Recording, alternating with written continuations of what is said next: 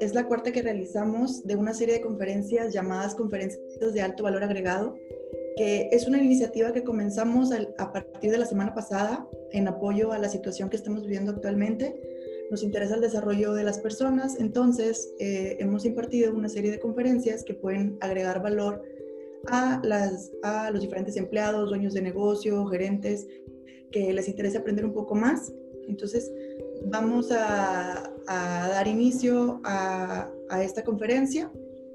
Em, la manera de participar para todos puede ser a través de preguntas para cuestiones prácticas o para que se escuche mejor todo y que todas, todos puedan escuchar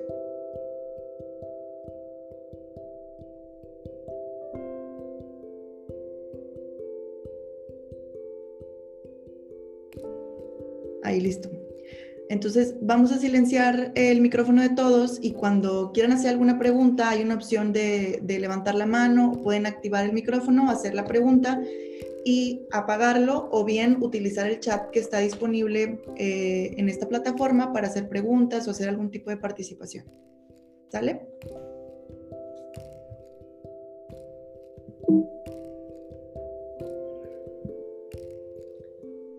Bueno, eh, primero que nada, eh, me presento. Mi nombre es Victoria Guerrero, soy ingeniero industrial administrador y para platicarles un poquito de mi experiencia, em, tengo nueve años de experiencia en la industria.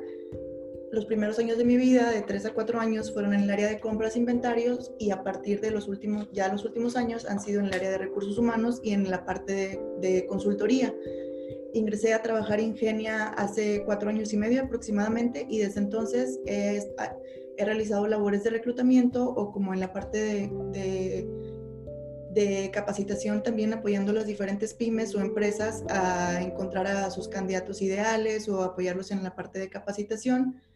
Y es así como hemos aprendido durante todo este tiempo en conjunto con diferentes proyectos de mejora continua que hemos realizado en diferentes partes con diferentes clientes en toda la República Mexicana.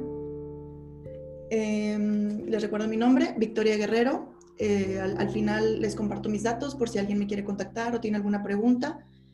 Em, la agenda que vamos a usar para el día de hoy pues, es primero hacer una, una, pequeña introducción. Ya les, ya les expliqué un poquito acerca de estas conferencias que vamos a estar realizando. Los invito a que sigan al pendiente de, nuestras, de, de nuestra información para las, futuras, para las futuras que vamos a realizar en las próximas semanas. Hablar un poco de la conciencia de cambio, de que, dónde estamos parados el día de hoy, para comenzar después con las 10 claves para reclutar un equipo de alto desempeño y finalmente cerrar el curso con alguna o esta conferencia con una conclusión.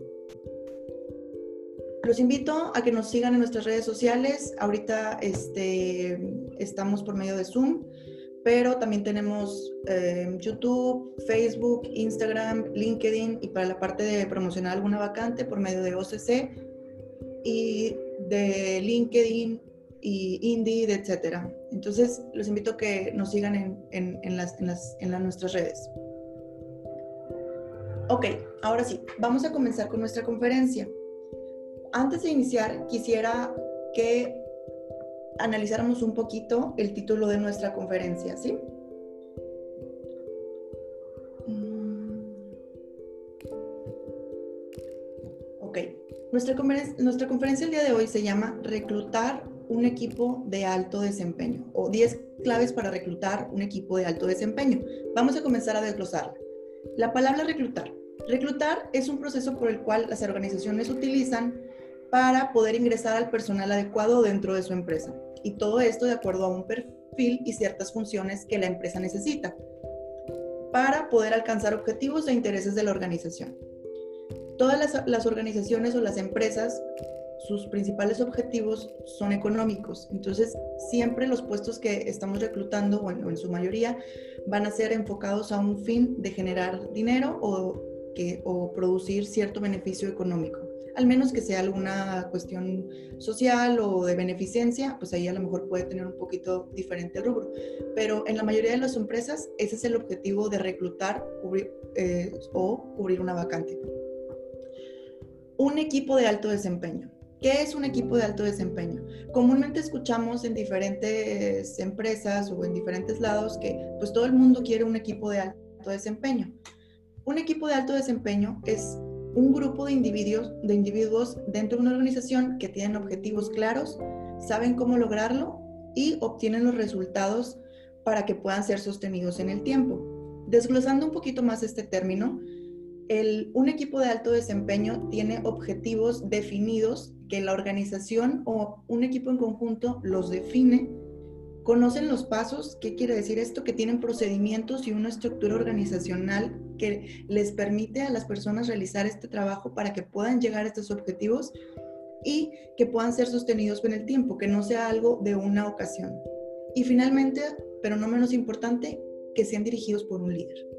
Entonces, si ya, eh, eh, para, para, para, cerrar esto un, poquito esta idea, reclutar un equipo de alto desempeño es traer a alguien de, o venir a, a, cubrir una vacante o cubrir una o cierta posición con un equipo de alto desempeño y el equipo de alto desempeño se va a lograr con las habilidades que tenga el candidato en conjunto con la infraestructura que mi empresa ofrezca para para, para, para apoyar a ese candidato o a esa persona a que se desarrolle. Y finalmente, en la era digital. Mucho escuchamos en diferentes lugares de la era digital, em, de que ahorita estamos en, la, en, en, una época, en una época distinta a, a, las que hemos vivido anteriormente. La era digital, o mejor, o mejor dicho, la, o también conocido la era de la información, es el nombre que recibe el periodo de la historia de la humanidad que va ligado a las tecnologías de la información y a la comunicación. Los invito el día de hoy a revisar simplemente la habitación en la que se encuentran el día de hoy. Ahorita estamos frente a una computadora, probablemente tengamos a un lado un celular, este, una televisión, eh, nuestro coche, todo, todos estos dispositivos transmiten información y nos permiten comunicarnos a través de, a través de eh, diferentes redes para que, pueda, para que podamos hablar con diferentes personas, aunque sin importar el lugar en donde estén. Entonces, eh, la, la, intención de, de, hablar de, esto, de, de este tema es poder brindarles herramientas o a lo mejor tips o a lo mejor alguna cierta conciencia para que puedan aprender o a lo mejor cosas que ya sabían, pero por, pues poder aplicarlas a su organización o a su empresa y se lleven algo de provecho de toda la información que vamos a compartir el día de hoy. toda la información que, que vamos a compartir ha sido recabada en base a nuestros, a nuestros años de experiencia en el área de reclutamiento como consultoría y también se ha basado en diferentes estudios o fuentes, diferentes fuentes para, para llegar a recopilar la información que están viendo el día de hoy. Entonces, dicho, eh, dicho lo anterior, hablando un poquito, moviéndonos hacia el siguiente paso, antes de comenzar con las claves, quisiera invitarlos a hacer una conciencia de cambio. las personas que tienen más tiempo en el área de reclutamiento, probablemente tengamos algunos asistentes que puedan recordar cómo era el reclutamiento alrededor hace de seis años. Inclusive yo me acuerdo eh, cuando empecé a reclutar, teníamos, unas, teníamos alguna vacante que cubrir y teníamos opciones para escoger de la, de la cantidad de currículums o solicitudes de empleo que recibíamos en la empresa sin hacer nada. O sea, simplemente por el hecho de tener una empresa, la gente, de estar en una empresa, la gente iba a dejar sus currículums y esperaba que fuera llamado o para que cuando algún momento hubiera alguna vacante, pues ser considerado, ¿no? Em, podemos ver en la imagen donde la intención es mostrar una, una empresa y donde la gente hacía fila prácticamente por entrar a laborar dentro de una empresa. Ahorita, especialmente en el mundo, en las, en las ciudades más industrializadas, esta labor cambió, cambió totalmente. Ya no es lo mismo de tener un, una cierta bolsa de trabajo interna de currículums que me llegaron eh, de diferentes personas y que ellas solas quieren ser consideradas.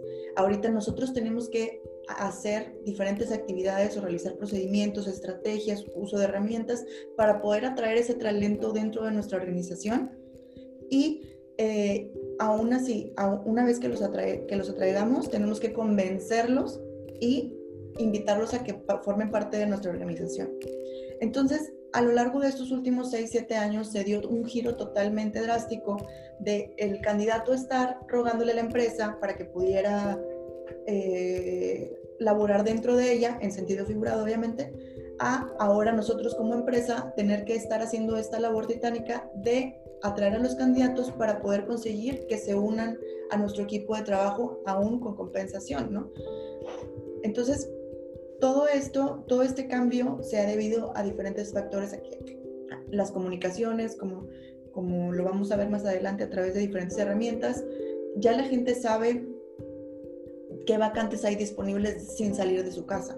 A lo mejor antes para buscar trabajo tenían que salir físicamente a preguntar, hacer una labor más extensa. Y ahorita en menos de 20 minutos una persona que busca trabajo puede saber qué vacantes están disponibles, cuánto pagan, cuál es el horario, qué prestaciones tiene y hacer una, una comparación simple. Cuando antes a lo mejor la información que tenía era de conocidos, era muy común que un grupo de personas que vivían en cierta colonia trabajaran en el mismo lugar. Entonces, toda esta comunicación o toda esta, esta época que estamos viviendo de sobrecomunicación ha, ha hecho que nuestra labor como reclutamiento se haga un poco más difícil o eh, se, se haga de alguna manera diferente a como estábamos acostumbrados anteriormente. Inclusive también este... Oye, ¿qué va a ser que te toca disfrutar? Otro, ni modo que otra cosa más. Nada. A ver, voy, voy a silenciar otra vez todo.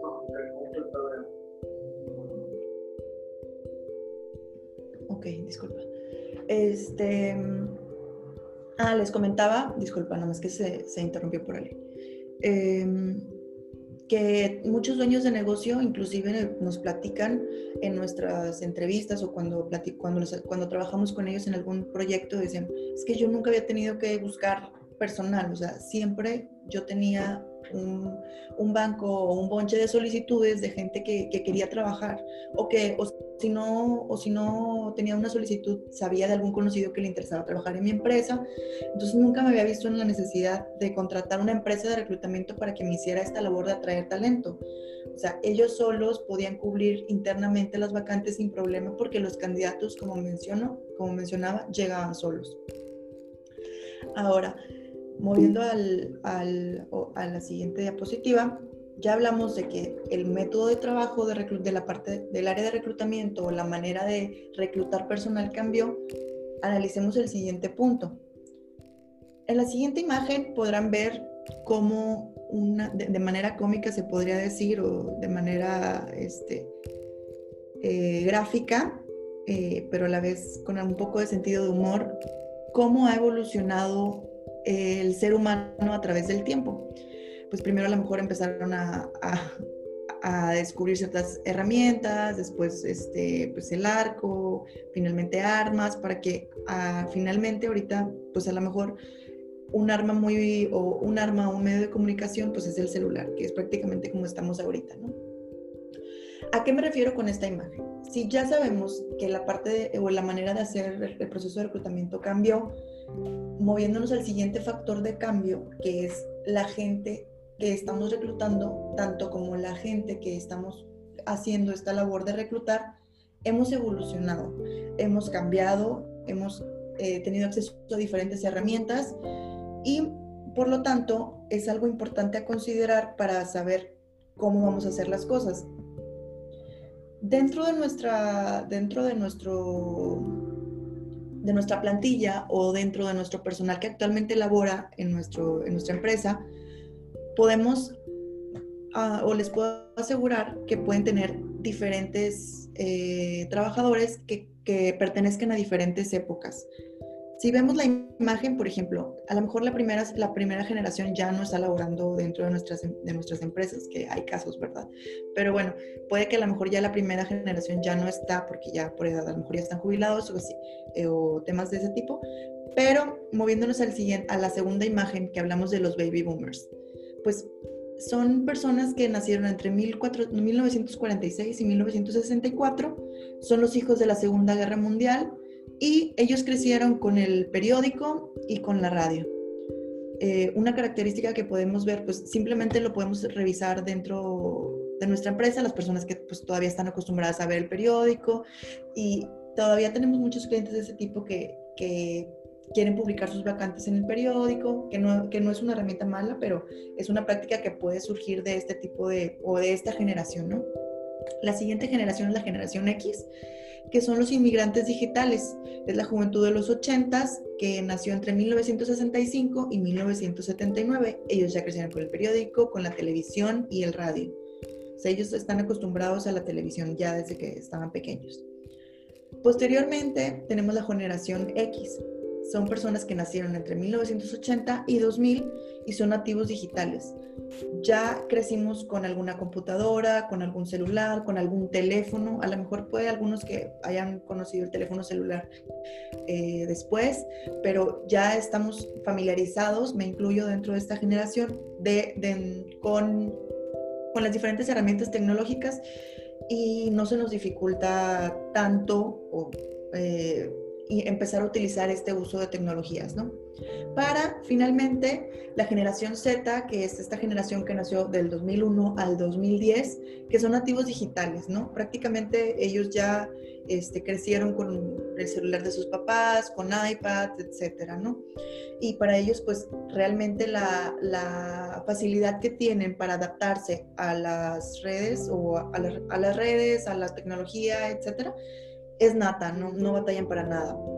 Inclusive lo podemos ver con nuestros hijos, si las personas que tenemos hijos, con nuestros hijos pequeños, este, que realmente no, no batallan nada en que les dan... Ay, esperen un segundito, me está hablando una persona. ¿Todos me escuchan? ¿O hay alguien que no me pueda escuchar? Me está escribiendo una persona que, que no me puede escuchar. ¿Sí me siguen escuchando todos? Sí, sí, ok, perfecto, muchas gracias. Este, Eric, probablemente sea un tema de, que tienes desactivado el audio. Hay que, hay que seleccionar la opción para poder volver a, escuchar. Ok, volviendo a esto, entonces, como les mencionaba, eh, nuestros hijos ya prácticamente no, no, tienen dificultad alguna para adaptarse a un, a un, dispositivo electrónico porque prácticamente nacieron con ellos, ¿no? Entonces, revisando o validando la información o este, cerrando este punto de la conciencia de cambio, si hablamos de que cambió el proceso, definitivamente eh, las personas cambiaron. Principal, yo, creo, yo creo que principalmente cambió la, la, manera en que las personas este, hacían sus actividades o estaban interactuando y eso detonó que el proceso de reclutamiento cambiara. Entonces, si, si las personas cambian y la manera de, de que ellos se comunican o sus intereses cambian, definitivamente tenemos que cambiar los métodos o modernizar los métodos que ya tenemos para poder comenzar con esta era digital en la que ya estamos, ya estamos. O sea, prácticamente, eh, si no estamos en internet, si no estamos en las redes sociales, es, es, como si no existiéramos. Podría, se podría decir en algún sentido figurado. La siguiente slide habla eh, es, una, es un estudio de, que se fue publicado en enero del 2020 y que se, se llama Digital Around the World. En la siguiente imagen podemos ver datos específicos, por ejemplo, en la primera imagen de color rojo hablamos que hay una población de 7.75 mil millones de habitantes en todo el mundo. De esos, solo el 55% está, es son lugares urbanizados o urbanos. De ese 7.75 mil millones, 5.19 o el 67%, el 67 de ese total tienen smartphones. Entonces, ¿cómo no va a cambiar este, la manera de, atraer a, nuestro personal o de jalar el personal o reclutarlo o de, llevar esta comunicación con ellos si el 67% ya tiene eh, un smartphone? El 59% ya usa Internet por medio eh, de, alguna red. Y de, eso, de esos, el 49% está utilizando redes sociales de algún tipo. Llámese Facebook, llámese Instagram, eh, TikTok, etcétera, ¿no? Entonces, ¿dónde está toda esta gente que nosotros estamos buscando para poder atraer a, nuestro, a nuestra empresa a trabajar? ¿De dónde vamos a obtener estos candidatos em, para poder ah, invitarlos a que participen en nuestros procesos de reclutamiento? Pues definitivamente si empezamos con campañas digitales para abarcar este tipo de necesidad, encontraríamos al menos un 67% que me atrevería a decir que en las ciudades industrializadas este, este porcentaje ha de ser mucho más No tengo el dato específico, pero podría ser que a lo mejor un 70% de la gente que vive en Monterrey, Guadalajara, etcétera, ya tienen acceso a diferentes eh, redes sociales, internet, Todo esto, eh, cerrando este punto, em, cerrando este punto de, esta conciencia de cambio. Sí. Listo. Eh, cerrando este punto, eh, si ya analizamos que cambió la manera de hacer trabajo, que cambió la manera, que cambiaron las personas que estamos eh, integrando en nuestra organización, tanto como las personas que actualmente trabajan. Así, entonces tenemos que empezar a, a revisar los siguientes puntos o vamos a comenzar o dar inicio a a ver las 10 claves que recomendamos para reclutar equipo de alto desempeño en esta era digital. Entonces, esto nada más era para poder aterrizarnos un poco en, en, la situación que estamos viviendo actualmente, ¿no? Ok. ¿Reconoces estos cambios en el entorno y estás preparado para, para afrontarlos? ¿Ya sabes usar herramientas eh, en la red? ¿Ya sabes cómo, cómo han cambiado los perfiles psicométricos, cómo han cambiado los intereses de la gente, cómo han cambiado las diferentes este, motivaciones internas que puede tener una persona y ya los estás considerando dentro de tus nuevos perfiles laborales, tus herramientas a dominar o tus, este, los requisitos para, para algún puesto eh, requeridos, ya estás incluyendo que, que, manejen estas redes sociales, que, que manejen estas herramientas en, en, esta era digital. Esto es, esto es nada más para, para hacer un poquito de conciencia y, y, realmente toda la plática va a tratar de, de, eso, o sea, de brindarles herramientas que puedan utilizar o a lo mejor tips o consejos para que los puedan aplicar dentro de su organización y ver qué les puede, qué les puede funcionar. Ahora sí. Vamos a comenzar con el punto número uno. El punto número uno habla de preparar la organización. Como ya habíamos visto, si queremos traer un equipo de alto desempeño, eh, no es magia traer una persona capacitada a que haga eh, magia dentro de un puesto. Necesitamos tener una estructura para poder recibir a la persona y incrementarle la posibilidad de éxito eh, en el desempeño de sus tareas. En la, parte de la preparación de, la, de preparar la organización tenemos la identificación de necesidades. Actualmente si tengo una vacante o necesito reclutar a alguien, eh, tengo dos, dos, o sea, necesito tomar una decisión. ¿Se reemplaza o se aumenta mi, mi plantilla? Puedo tener una vacante por, por, diferentes razones. Una porque tengo un incremento de la producción, porque tengo nuevas actividades, porque estoy creciendo, etc. O dos, porque tengo a una persona que a lo mejor no está obteniendo los resultados esperados y necesito sustituirla. Entonces desde ahí ya, ya, ya identifico que tengo una necesidad de reclutamiento y necesito saber qué medios voy a utilizar para reclutarlo. ¿A qué me refiero con los medios? A que puede ser de manera interna eh, externa. De manera interna me refiero a que lo el servicio, el, proceso de reclutamiento lo hagan reclutadores internos o alguien asignado dentro de mi, de mi empresa o de manera externa que yo necesito contratar a lo mejor alguna agencia o alguna empresa porque no tengo la, la, la capacidad para poder hacerlo internamente.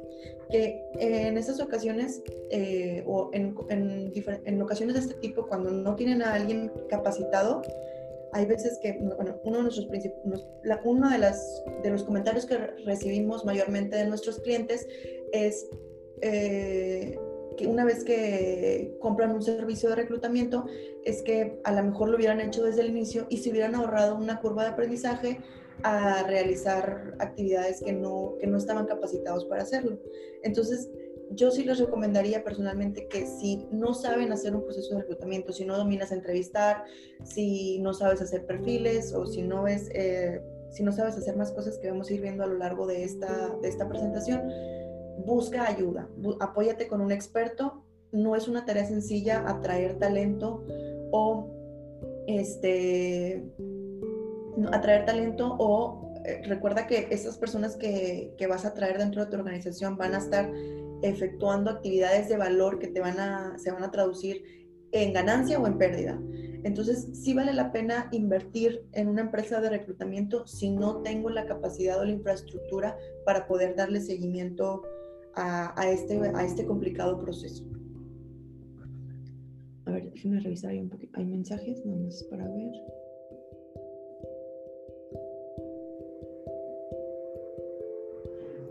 Eh, Puedes A ver, espérame un segundito. Ok.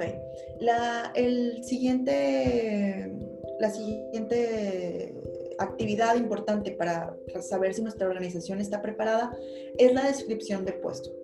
Una descripción de puesto comprende las funciones, eh, los alcances de un cargo, la cadena de mando y es indispensable definirlo por escrito les voy a compartir una pequeña imagen o algunos puntos que debe incluir una descripción de puesto. Esta parte es muy importante que nos tomemos el tiempo de hacerla. Nombre del título del puesto, qué posición, qué posición va a ocupar dentro del equipo, bajo, bajo quién va a estar a cargo de esta persona, cuáles van a ser las áreas clave y cuáles van a ser los resultados esperados para qué lo estoy contratando, qué funciones va a realizar y qué objetivos va a tener esa persona. Se oye sencillo y a lo mejor puede en ocasiones sonar que es algo lógico, pero es altamente recomendable hacerlo de manera escrita para poder cerrar los puntos y ver qué es lo que te está faltando. O sea, hacer esta metodología de hacer una descripción de puesto te ayuda a ver em, qué información te falta, ¿no? Todo esto es previo a que empieces tu, tu proceso de reclutamiento, ¿ok? Una vez que ya tenemos nuestro, nuestra, las actividades del puesto, que ya tenemos qué va a ser, em, cuáles, cuáles van a ser sus entregables, por qué necesito cubrir esa vacante, ahora vamos a hablar de crear un perfil. Esta parte del perfil hablamos de temas ya más personales, donde habla a qué le gusta la persona, cuáles van a ser sus metas, qué motivaciones tiene, si es casado, soltero, etcétera, ¿no? Hay que hacer un perfil de acuerdo a las actividades a realizar. Un ejemplo rápido podría ser, bueno, no sé, si tengo una vacante de ventas, pues a lo mejor necesito una persona que sea altamente comunicativa, que tenga un alto grado de habilidad comunicativa, de un buen lenguaje, este, buena expresión, eh, que le guste estar rodeada de gente, pues a lo mejor en esta parte no, no, contrataría a alguien que prefiera trabajar solo o que sea un poco este, eh, introvertido. Es hacer ese match de cómo sería la persona ideal para cubrir el puesto o las actividades que acabo de describir en mi, en mi punto pasado, ¿no? Es, otro ejemplo es, por ejemplo, si tengo un puesto que se requiere viajar, pues a lo mejor mm, eh, eh, difícilmente se adaptaría una persona que, una mamá que tiene un, un bebé de un bebé de un mes de nacido, no sé. Cuestiones así que obviamente sin, sin sin limitar las posibilidades, hay cuestiones que, que, necesitamos identificar para poder hacerlo, para poder asegurar que el perfil que vamos a, escoger o el perfil que estamos buscando sea el adecuado para cubrir las funciones que yo estoy estableciendo en mi descripción de puesto. Ok, bueno, un, un punto previo a todo esto es toda esta información me va a servir para yo, para yo prepararme para saber qué estoy buscando, ¿no? O sea, ya tengo qué necesito, ya tengo una descripción de puesto y ya tengo un perfil. El siguiente paso sería eh, definir herramientas digitales para captar candidatos. Para cuestiones para, para, para algunas vacantes operativas existen herramientas eh, que no son digitales, que son de campo, que también están disponibles, eh, pero esta, en esta conferencia vamos a hablar exclusivamente de algunas de las herramientas digitales que, que ahorita existen en el mercado. No voy a, no, por la cantidad de tiempo que tenemos y por la cantidad de herramientas que hay, seleccionamos algunas para poder presentarles el día de hoy. Eh, la decisión de qué herramienta utilizar dependerá de qué tipo de puesto, el salario ofrecido y el, el presupuesto de difusión disponible. Casi nunca pasa que los departamentos de reclutamiento tienen poco presupuesto para, para publicar sus vacantes. Entonces, para ese caso, también les vamos a brindar opciones eh, gratuitas disponibles y algunos tips para poder utilizarlo a través de, de, diferentes plataformas, ¿ok? Entonces, vamos a dar inicio con las, con las herramientas.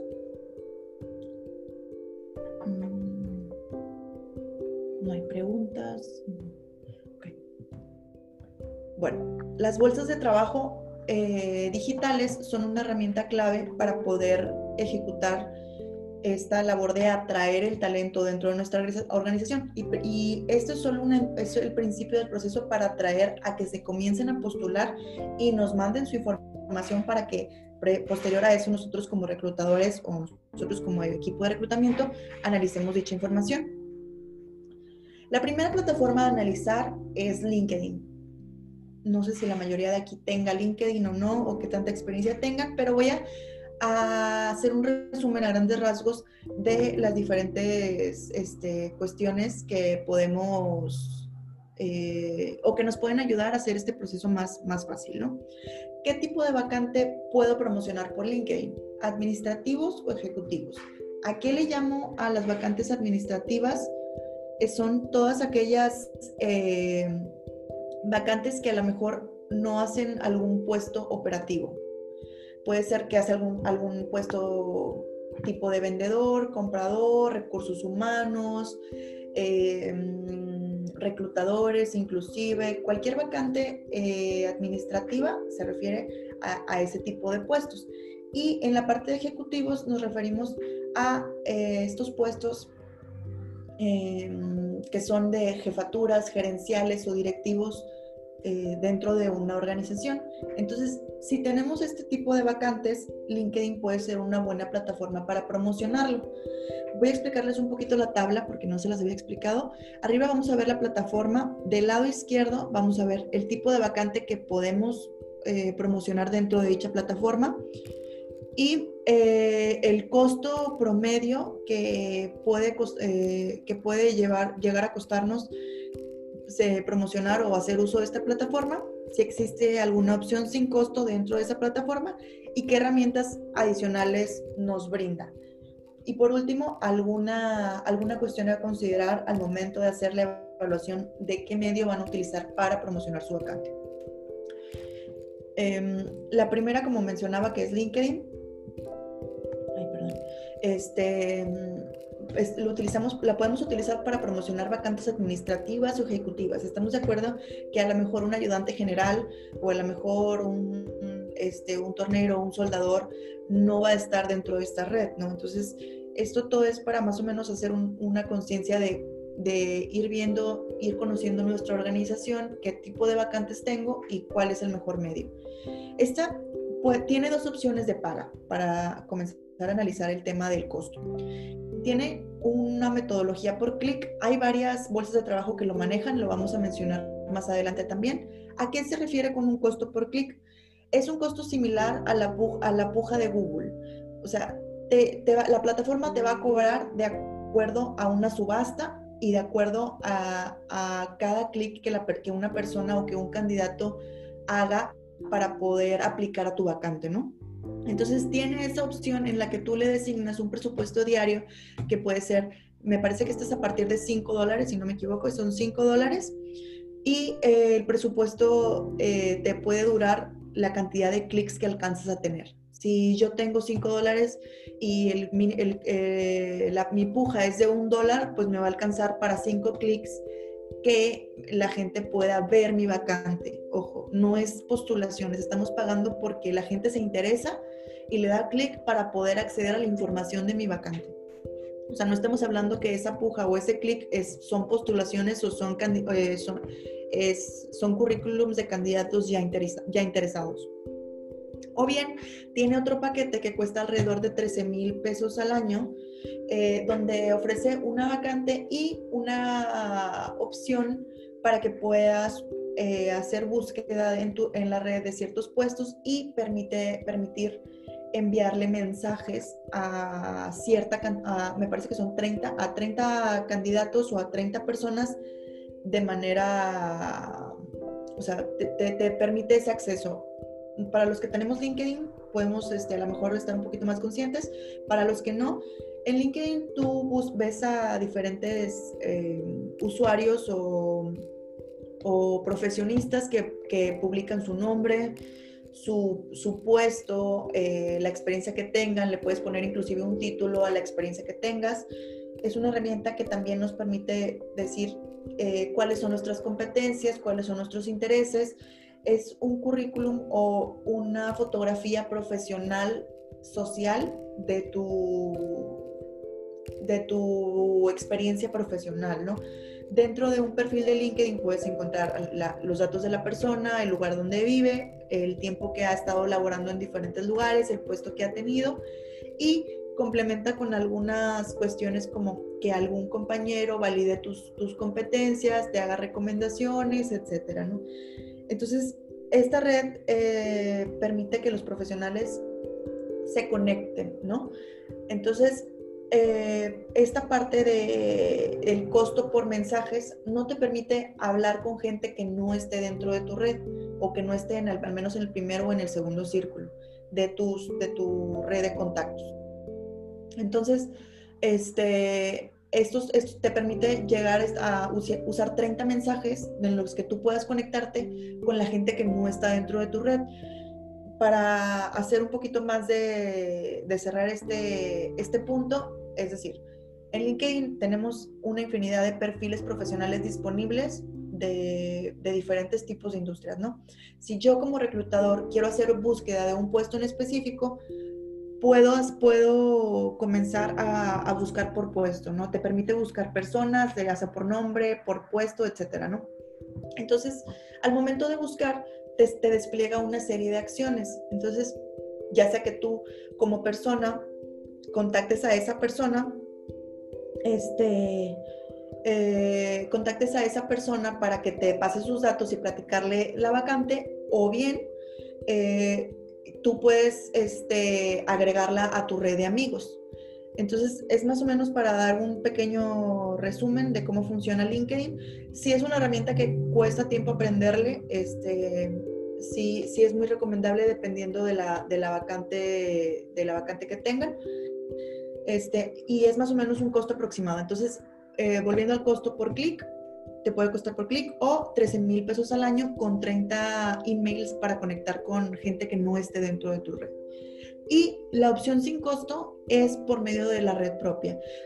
Nosotros como usuarios de LinkedIn podemos promocionar vacantes, podemos publicar comentarios, promocionar artículos. Entonces, utilizando esa herramienta podemos hacer promoción de cierta vacante para que la gente la pueda ver. Esa es, la única opción sin costo que hay. Y, los candidatos llegarían de manera orgánica, por así decirlo. LinkedIn también tiene herramientas adicionales como la búsqueda de salarios promedio, noticia, noticias, newsletters, hacen investigaciones, inclusive hasta cursos.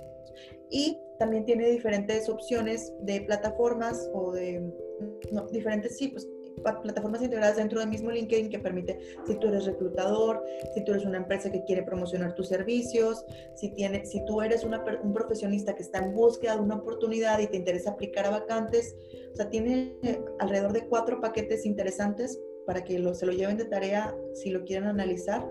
Eh, para ver qué les puede servir. Entonces, en, resumido, en resumen es, eh, para tiene una opción para reclutadores, una opción de empresa para ventas, o sea, si te, te, permite contactar tus posibles clientes, obviamente con un costo similar a esto, em, o como profesionista para poder ah, acceder a diferentes oportunidades laborales o enviarle tu información a grandes empresas.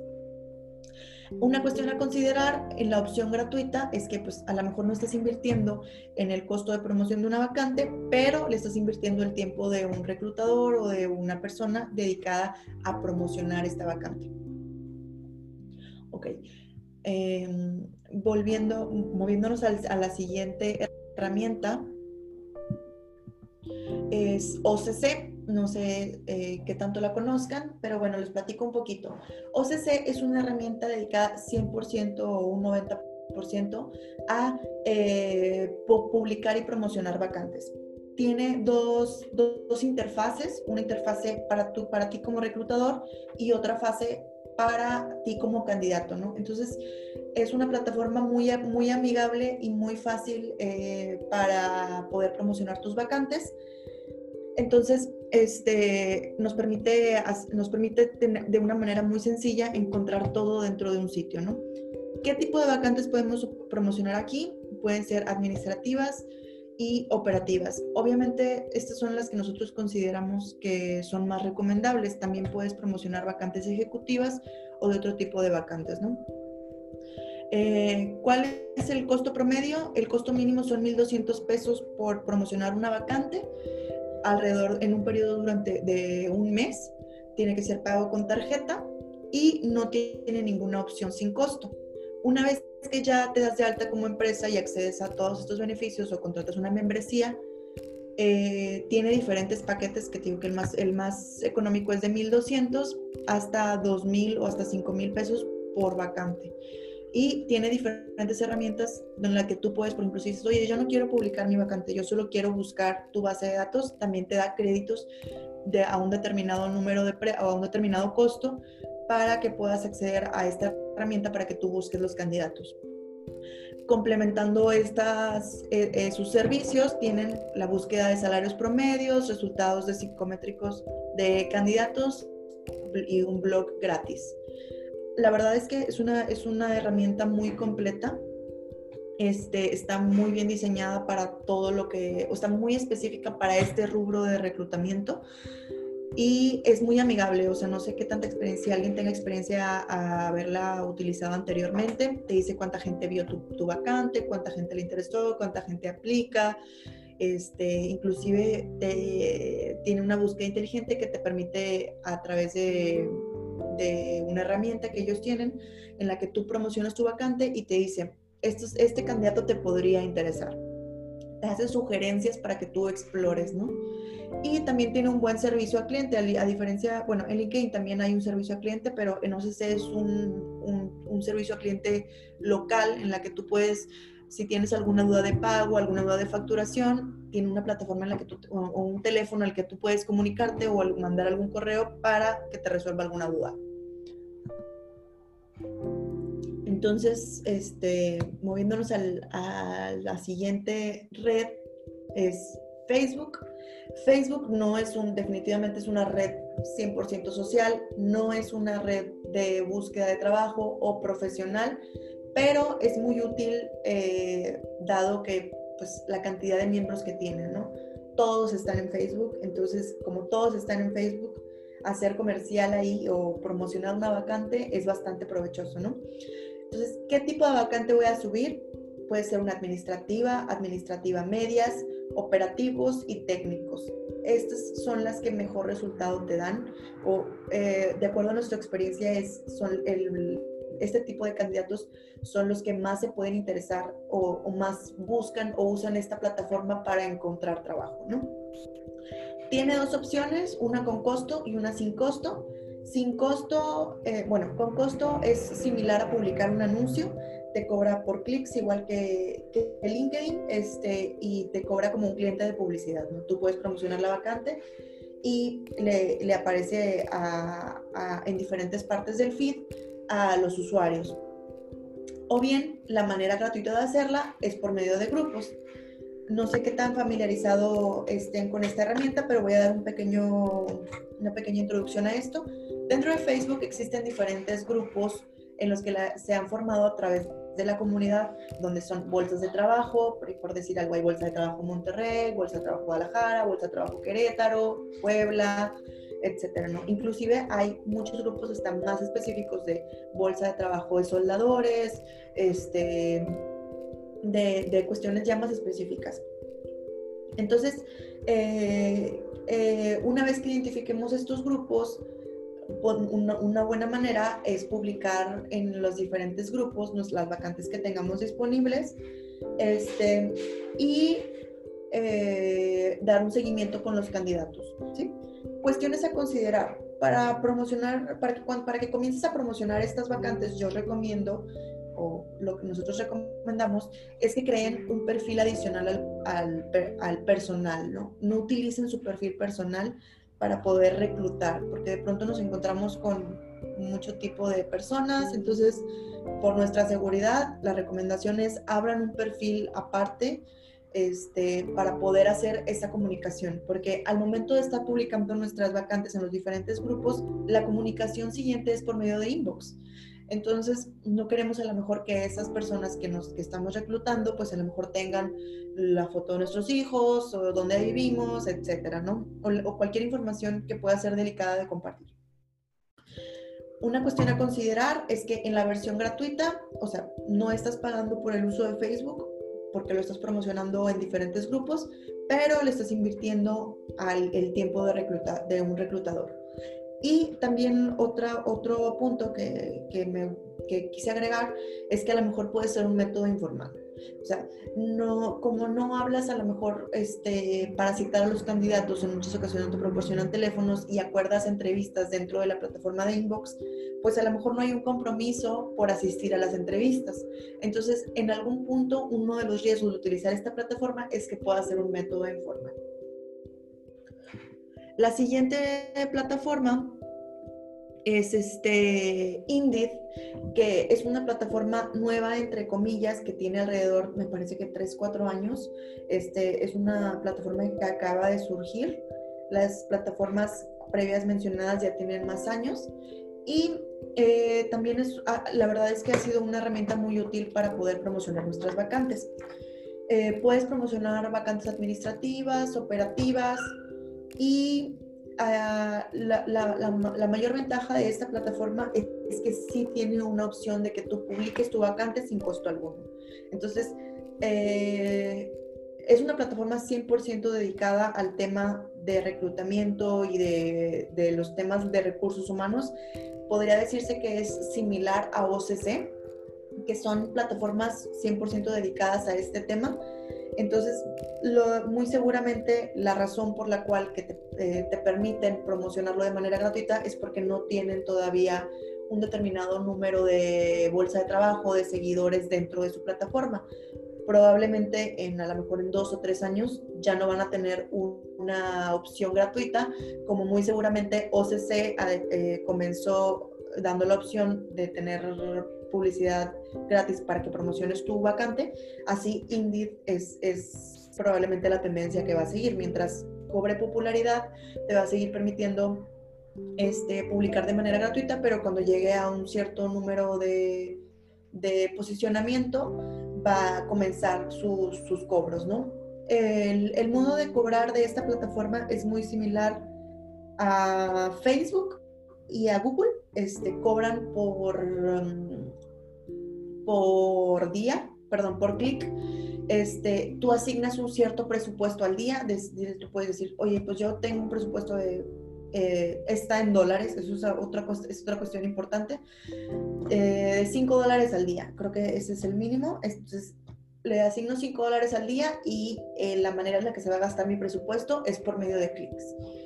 Este, y bueno, tiene herramientas adicionales como la búsqueda de salarios promedio, aplicar psicométricos, también te permite buscar a los candidatos que, que están dados de alta de manera gratuita.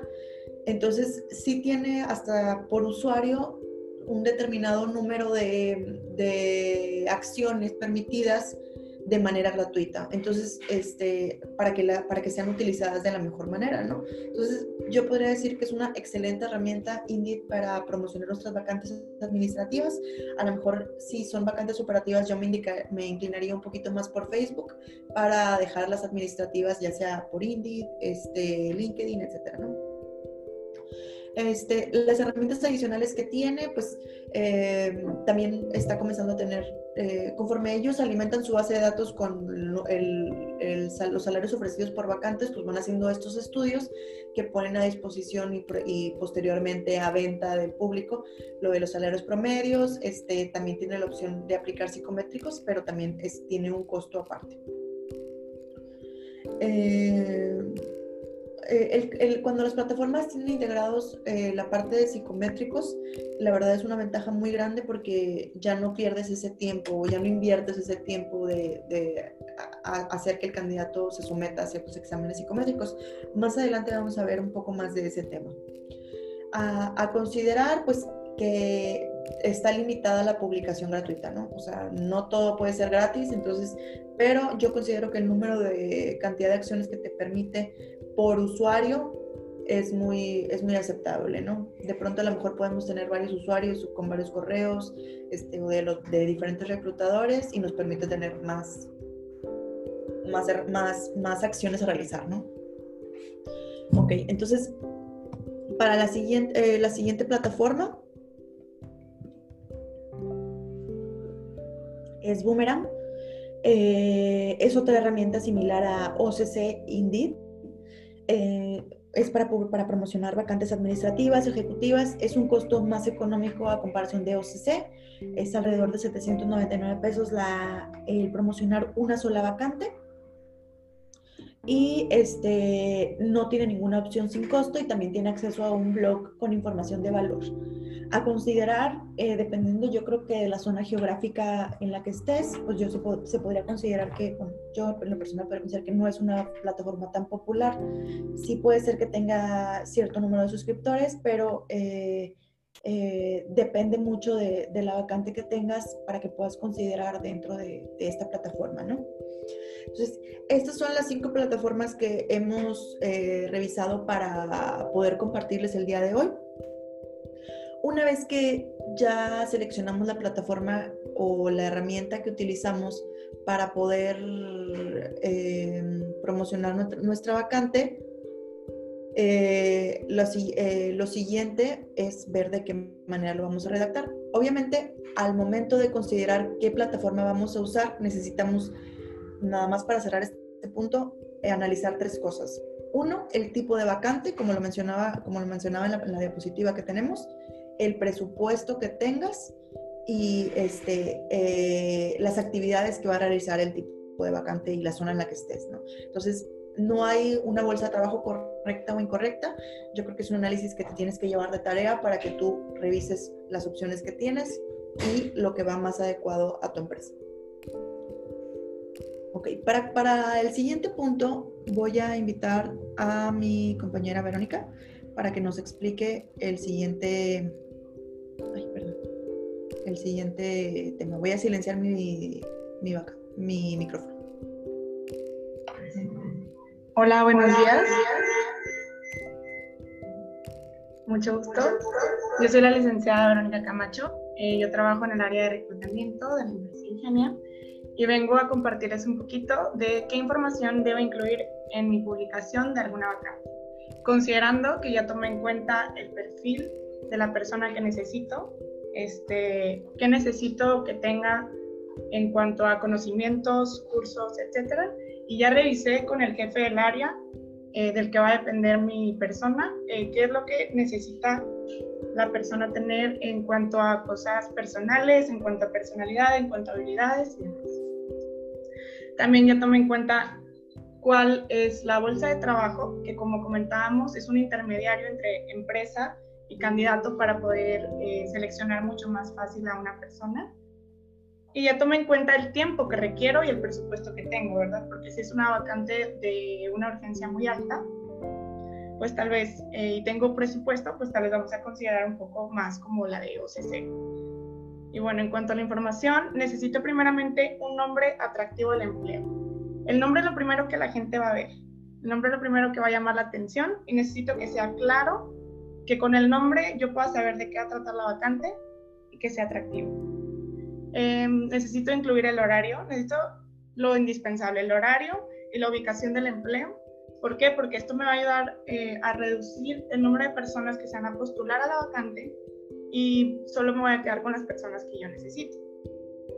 Hay que definir bien los requerimientos indispensables y deseables. Ojo, en esa parte es muy importante porque mucha gente pone algo como deseable y realmente es indispensable y después andan como descartando a esa persona porque no trae ese requerimiento que decía eh, explícitamente que era deseable y lo han tomado más bien como indispensable.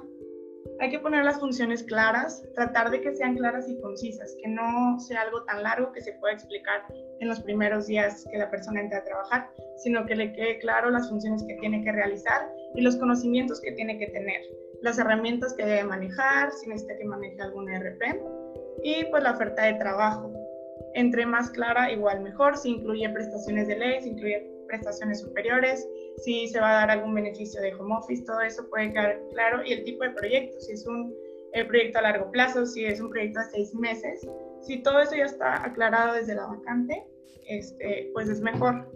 En cuanto a Facebook, cambia un poquito la dinámica, porque en Facebook tanto puedes publicar tu vacante en como una extensión que tiene Facebook para reclutadores, o puedes publicar en los grupos de Facebook. Cuando tú publicas en un grupo de Facebook, la dinámica cambia. ¿Por qué? Porque mucha gente hace pósters muy elaborados y muy bonitos, pero que realmente tienen mucha información y la gente no lee.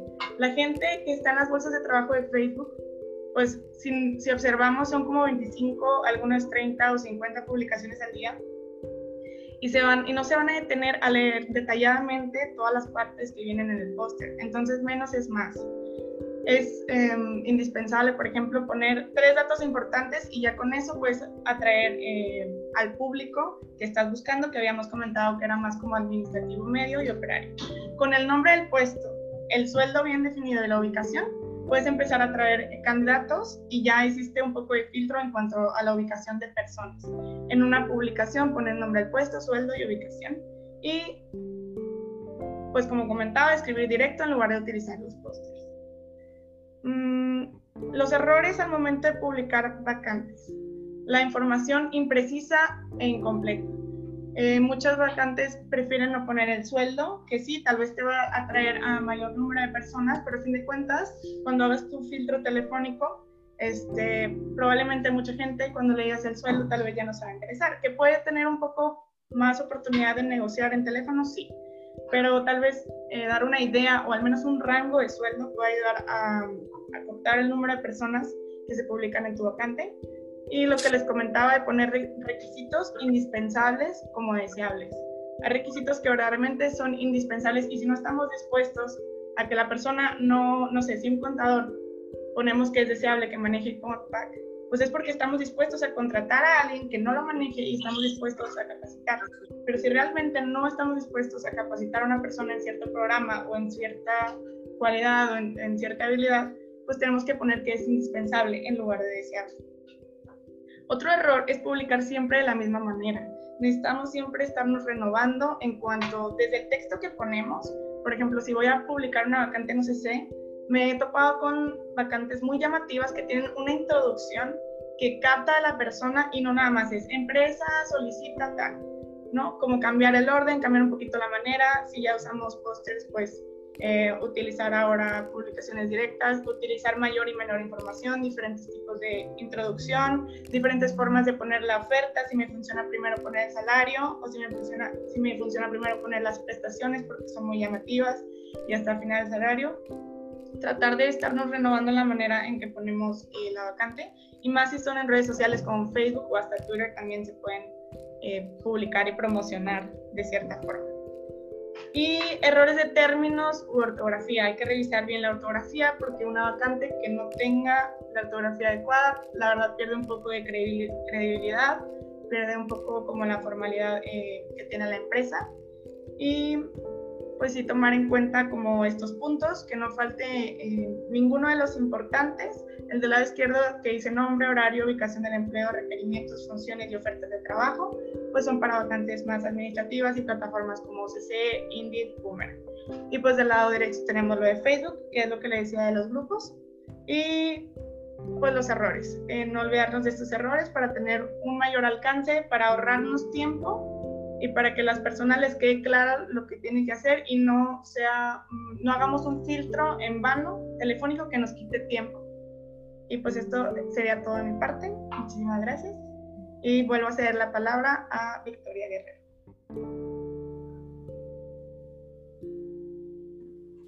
Muchas gracias, Vero.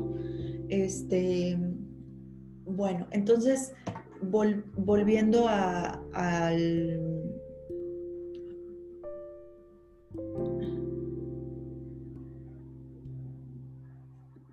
Este, volviendo al tema, este, cerrando este punto, a ver, espérenme un segundito porque estoy teniendo aquí un problemita.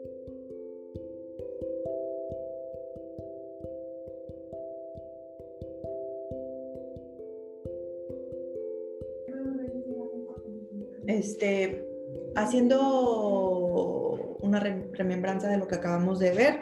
Entonces, una vez que ya definimos el perfil, vamos, ya vamos en el tercer punto de 10. Los, los siguientes son un poco más breves, nada más que los de bolsa de trabajo y definir el puesto, eh, definir el puesto sí estaban un poquito extensos.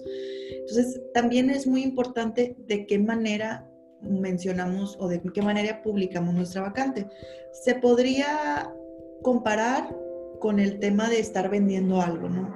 Si lo, si lo, vemos desde ese punto de vista, al estar promocionando una, alguna vacante, estamos este, promocionando nuestra empresa, ¿no? Estamos invitando a que, a que se inviten, se... Pero, estoy... Este, eh, a que inviten, a que, a, que, a que, formen parte de nuestra empresa, entonces la manera en la que lo promocionamos este, es muy importante, ¿no? Ahora, una vez que ya promocionamos nuestra vacante, obviamente hay un previo, un paso previo que a lo mejor aquí no, no lo estoy eh, detallando, este, pero es la entrevista, ¿no? Un paso previo a esto es hacer un filtrado de candidatos, que es el que no estamos este, incluyendo como punto, pero sí es parte del proceso. No estamos viendo en este punto cómo hacer un proceso de reclutamiento completo, estamos viendo eh, las claves para reclutar equipo de alto desempeño. Entonces, otra parte del proceso clave es el tema de cómo se, cómo se hace la entrevista, ¿no? A ver, esperen un segundito.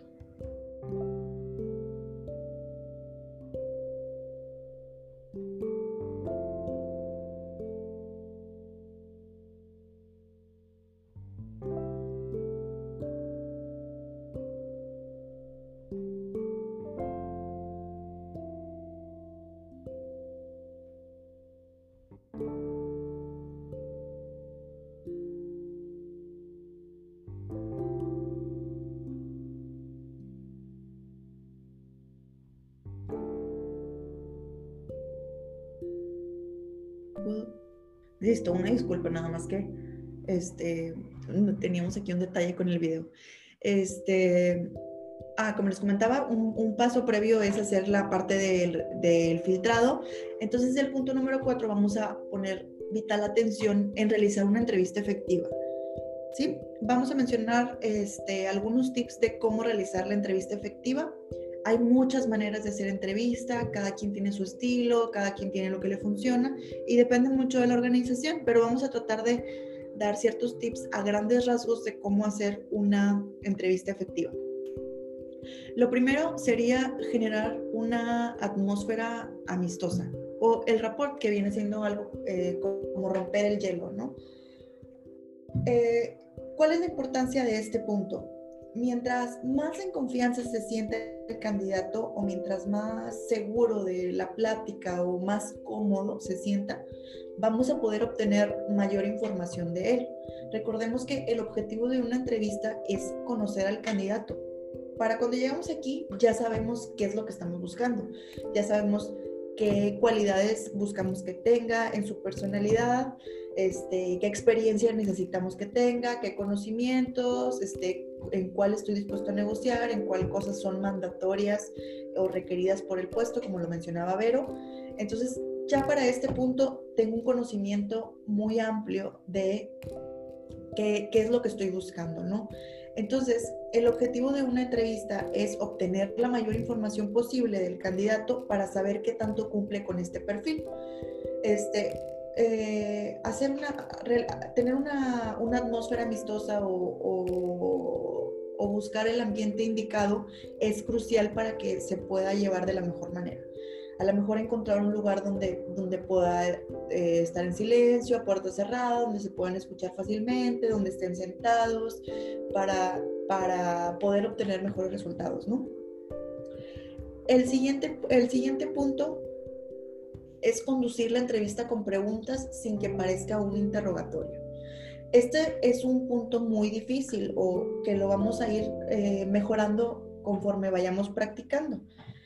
Nosotros tenemos, antes de hacer una entrevista, cierta información que tenemos que obtener del candidato, entonces tenemos que idear alguna manera de cómo llevar esa comunicación para poder ir conduciéndonos a través de diferentes preguntas personales, profesionales, etcétera, para poder obtener esa, esa información y obviamente siempre buscamos que, las, que los candidatos o que las personas nos digan la verdad, ¿no?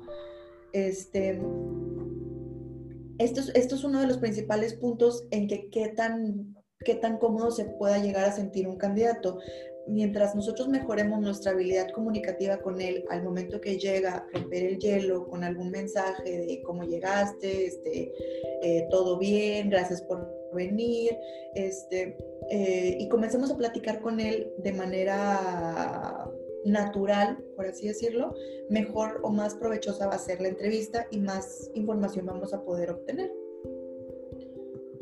La número tres, vender a su compañía y el, y el, y el puesto cuando se piense que solicitante es el adecuado.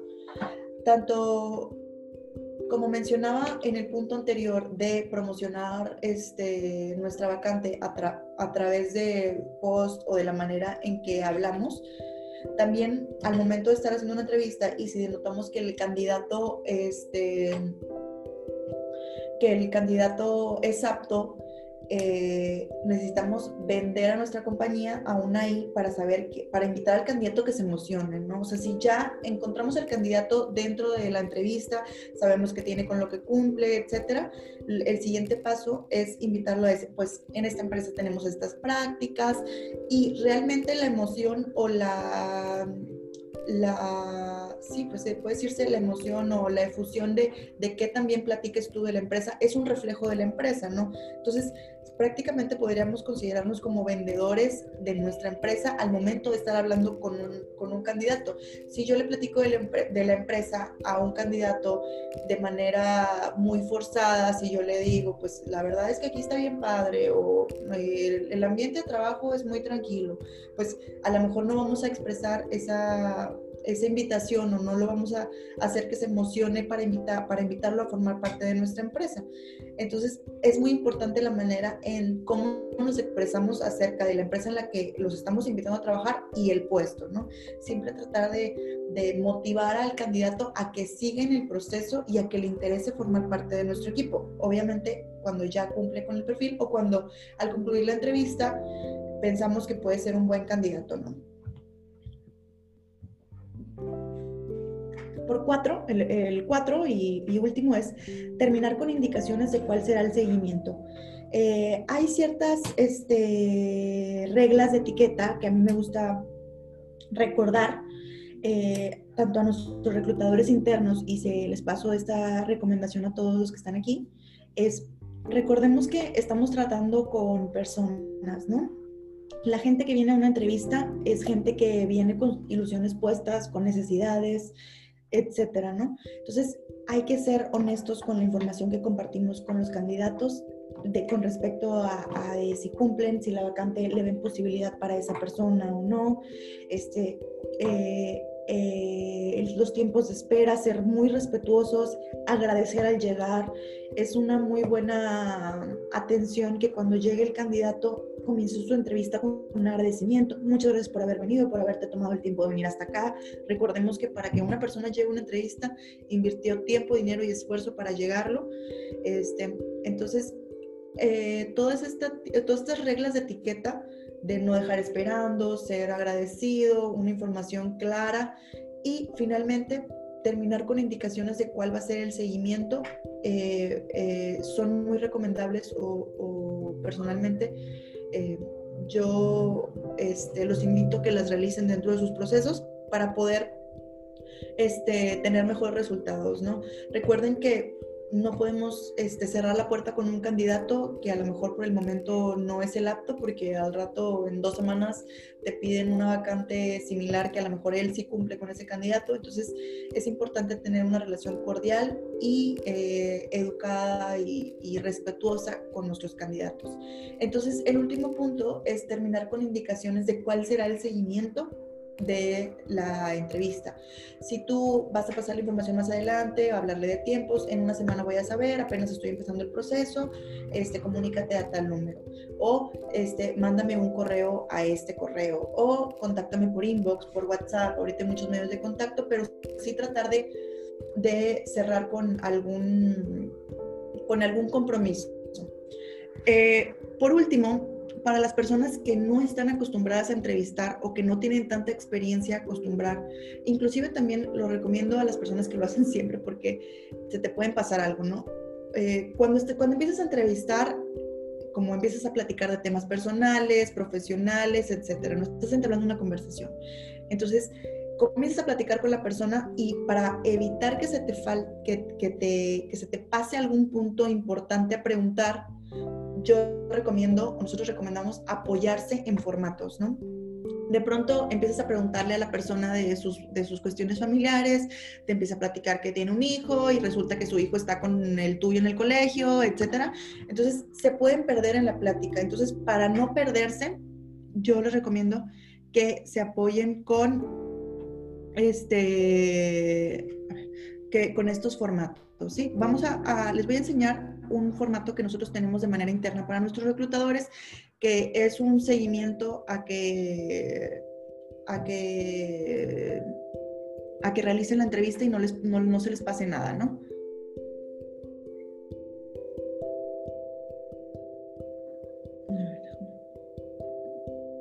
Ok, aquí tengo una pregunta. Dice, ¿Por qué un gran porcentaje de las empresas no dan respuesta de los procesos después de las entrevistas? Creo que muy pocos reclutadores tienen ese lado humano. Pues la verdad, yo creo que la principal razón es la carga de trabajo. O sea, me ha tocado estar en empresas en las que los reclutadores están todo el tiempo reclutando, el teléfono siempre está timbrando. Entonces, una de las principales razones podría ser por la carga de trabajo. Y dos, también este, otra parte que a lo mejor los reclutadores a veces no desarrollan de la mejor manera es la habilidad para comunicar malas noticias, como, oye, ¿sabes qué? No fuiste seleccionado. Poniéndonos en los zapatos de los reclutadores no es una información fácil de, compartir. Entonces, eh, hay muchos reclutadores que le sacan la vuelta a compartirle a un candidato, sabes qué? tú no fuiste, no quedaste por X razón o por Y razón, entonces pues optan por no, no contestarle, que no es la práctica o sea, una práctica recomendada, definitivamente no es algo que nosotros internamente eh, realizamos, siempre tratamos de tener un proceso transparente y honesto con los candidatos, pero pues sí hay de todo, ¿no? Voy a compartirles, este, a ver, déjenme ponerlos aquí.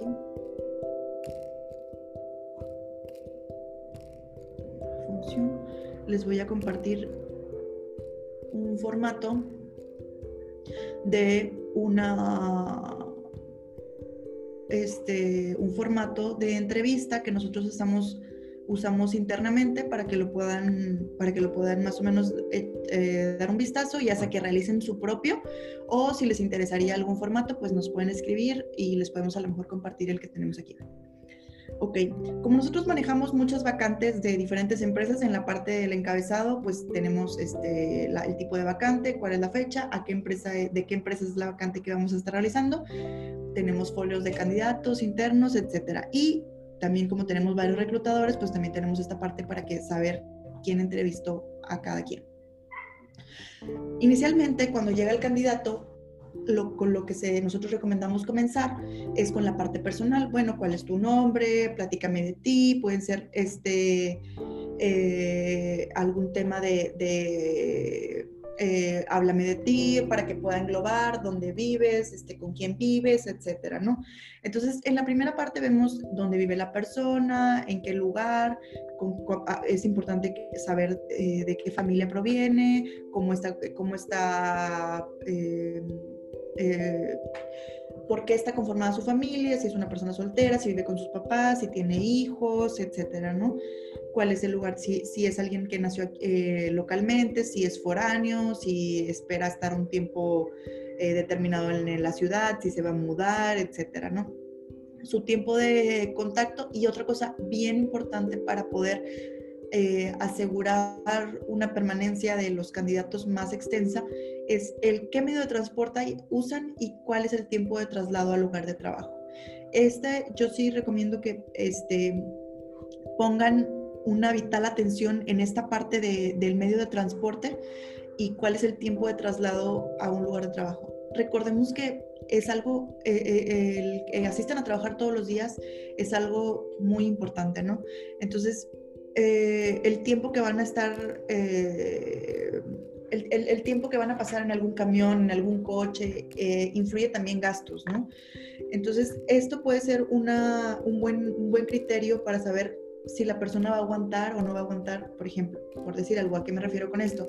Si tengo una vacante y el candidato tarda dos horas y media en llegar al lugar de trabajo, ¿qué nos quiere decir esto? A lo mejor vamos a poder cubrir la vacante, pero si lo vemos a largo plazo, no, probablemente no sea sostenible que una persona pase dos horas y media de ida para llegar al lugar de trabajo y dos horas y media de regreso. Entonces, este, no, no, dejen de considerar esto al momento de evaluar, su, la, evaluar la, posibilidad de, contratación de un candidato.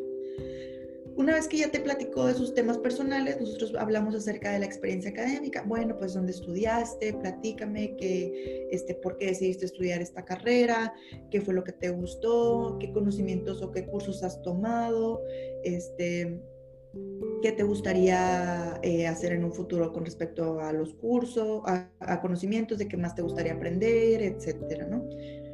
Y ya, este, obviamente todo se va dando con la interacción del candidato donde va expresándote más información. Después, eh, datos laborales relacionados a la vacante obviamente complementario a esto tienes el currículum de la persona, ¿no? al momento de estar haciendo la entrevista, tienes por una parte, por un lado el currículum y por otro lado tu formato de apoyo para evitar que se te olviden las preguntas. En, el, en los datos laborales relacionados con la vacante, lo que nosotros especificamos, como esta información se la vas a pasar más adelante al jefe de la vacante o al dueño del proceso, a él le interesa saber a lo mejor eh, qué sabe o qué ha hecho que le pueda beneficiar para su vacante, ¿no?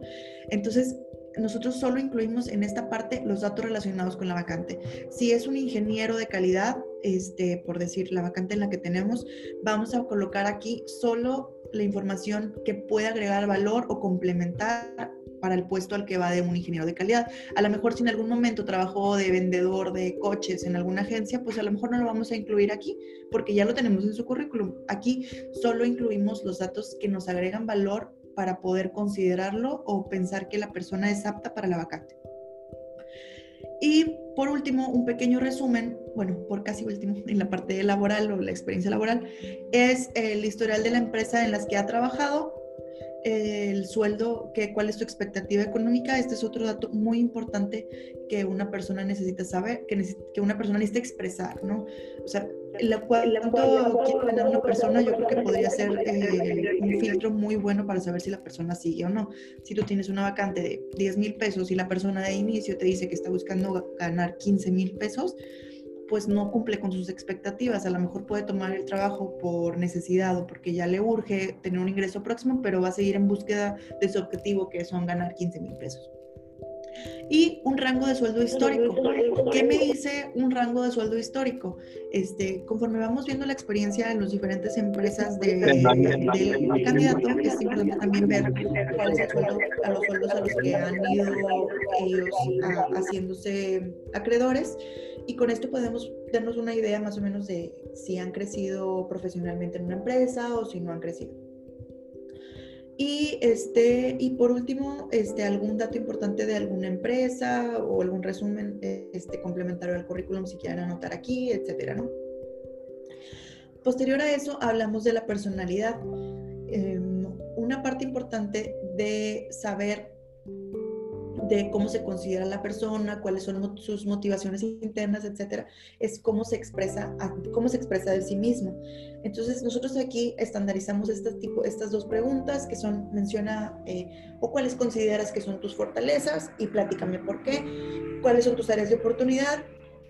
Con áreas de oportunidad nos referimos a estos temas que tenemos que mejorar o que tenemos que trabajar por decir, este, yo eh, a lo mejor pues batallo para el Excel o no sé, este, con el tema de la puntualidad, este, también en la parte, en esta parte del área de oportunidad podemos ver qué tan honestos o qué tan sinceros son nuestros candidatos, ¿no?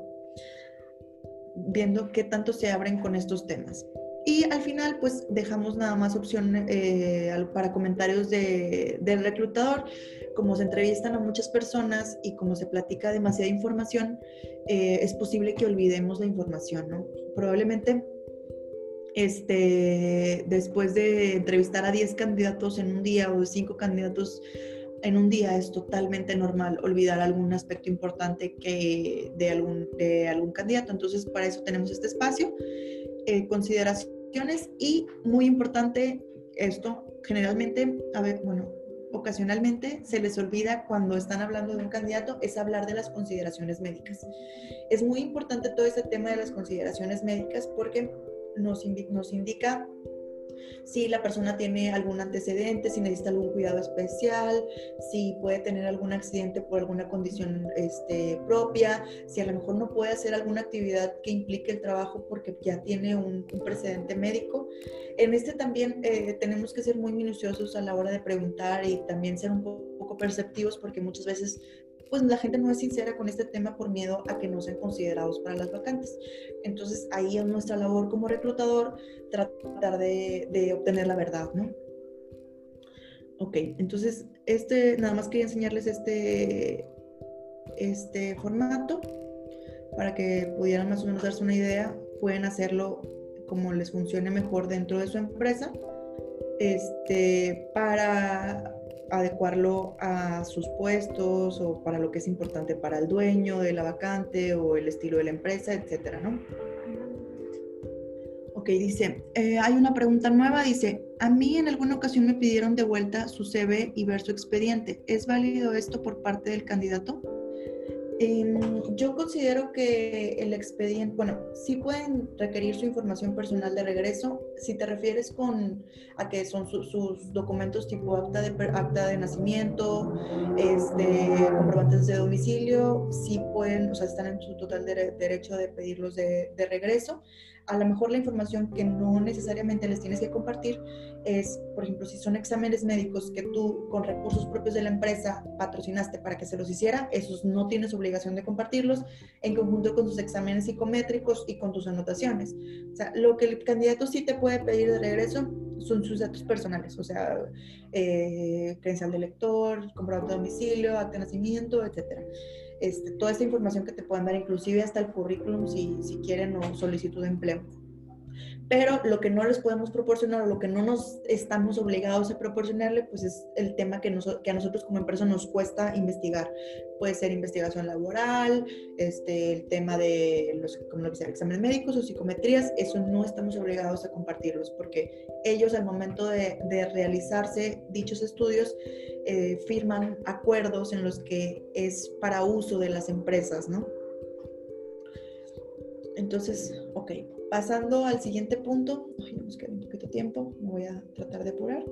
Este, también existen otros métodos de entrevista, como es el las entrevistas por competencias. En estas entrevistas por competencias, lo que tratamos de hacer es validar que el candidato, cuando dice que tiene un cierto conocimiento o tiene cierta habilidad, validar a través de diferentes preguntas y experiencias que la persona realmente tenga la capacidad o que tenga la competencia, ¿no? O sea, yo puedo decir que yo sé entrevistar, pero eh, eh, la entrevista por competencias lo que trata de hacer es preguntarme de qué manera en el pasado he hecho una entrevista exitosa y de esa manera poder evaluar si mi respuesta eh, tiene un resultado positivo o de qué manera eh, validar de las cuestiones que yo estoy diciendo que sé hacer a través de experiencias y diferentes actitudes de cómo reacciono ante dichas, dichas circunstancias, yo como candidato, ¿no?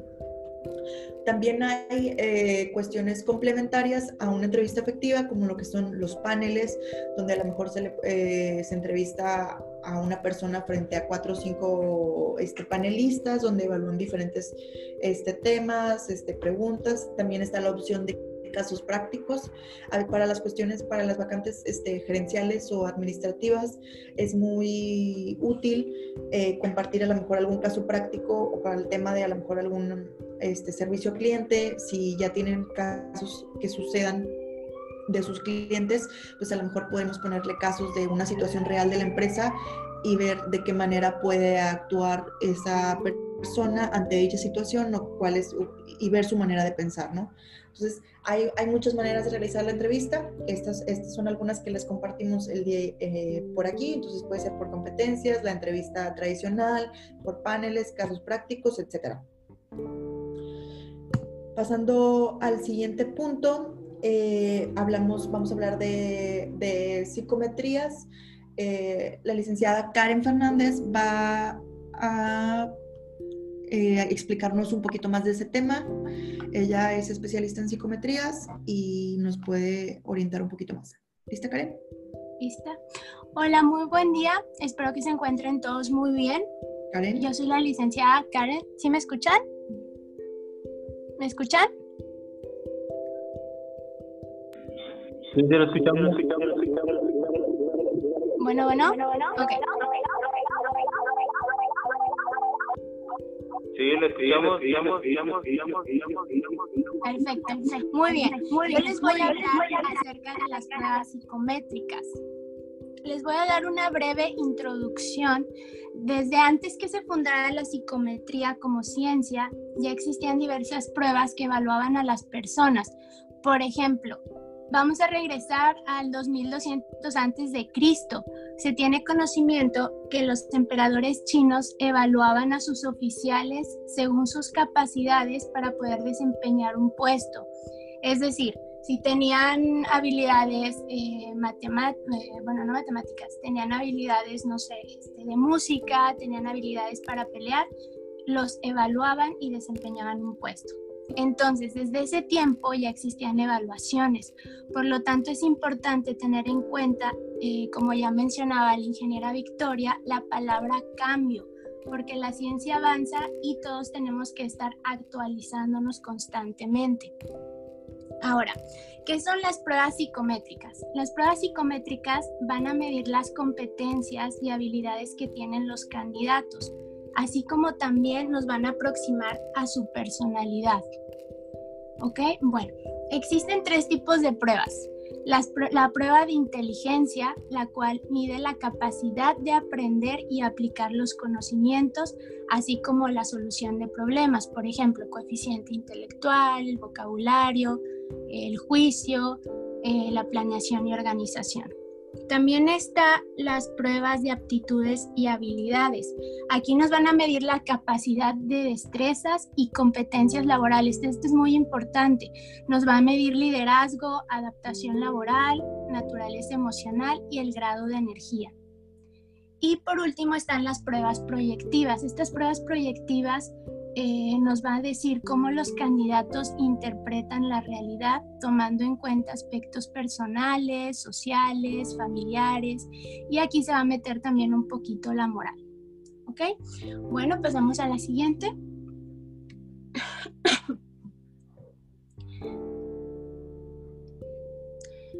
En la actualidad, como sabemos, existen dos maneras de aplicar los exámenes psicométricos. Una es aplicando las pruebas a papel y a lápiz y la segunda es de manera digital. Aquí obviamente nos vamos a enfocar a la manera del, al mundo del área digital. Bueno, les voy a comentar unas, las tres principales ventajas por las cuales tenemos que eh, aplicar las pruebas por este medio. El primero es que el crecimiento empresarial está incrementando eh, constantemente, por lo que se requieren resultados más rápidos y eficaces. Eh, los directivos y gerentes nos piden resultados más rápidos. Por ejemplo, si vamos a contratar un equipo internacional y queremos un gerente, ya sea de Estados Unidos o que esté en Canadá o que esté en Europa, tenemos la ventaja de mandarles las pruebas psicométricas por medio de, eh, de alguna plataforma, por medio de correo y obtener rápidamente los resultados para poder armar nuestro equipo. Eh, la segunda ventaja son las pruebas actualizadas. Aquí existe algo muy importante. Recordemos lo que eh, mencionaron anteriormente, que tenemos un cambio generacional. Entonces es muy importante tener las pruebas actualizadas. Eh, estas pruebas, algunas ya tienen contenido multimedia, ya sea con sonidos, ya sea con videos o animaciones. Esto va a depender del puesto al que va a aplicar cada prueba.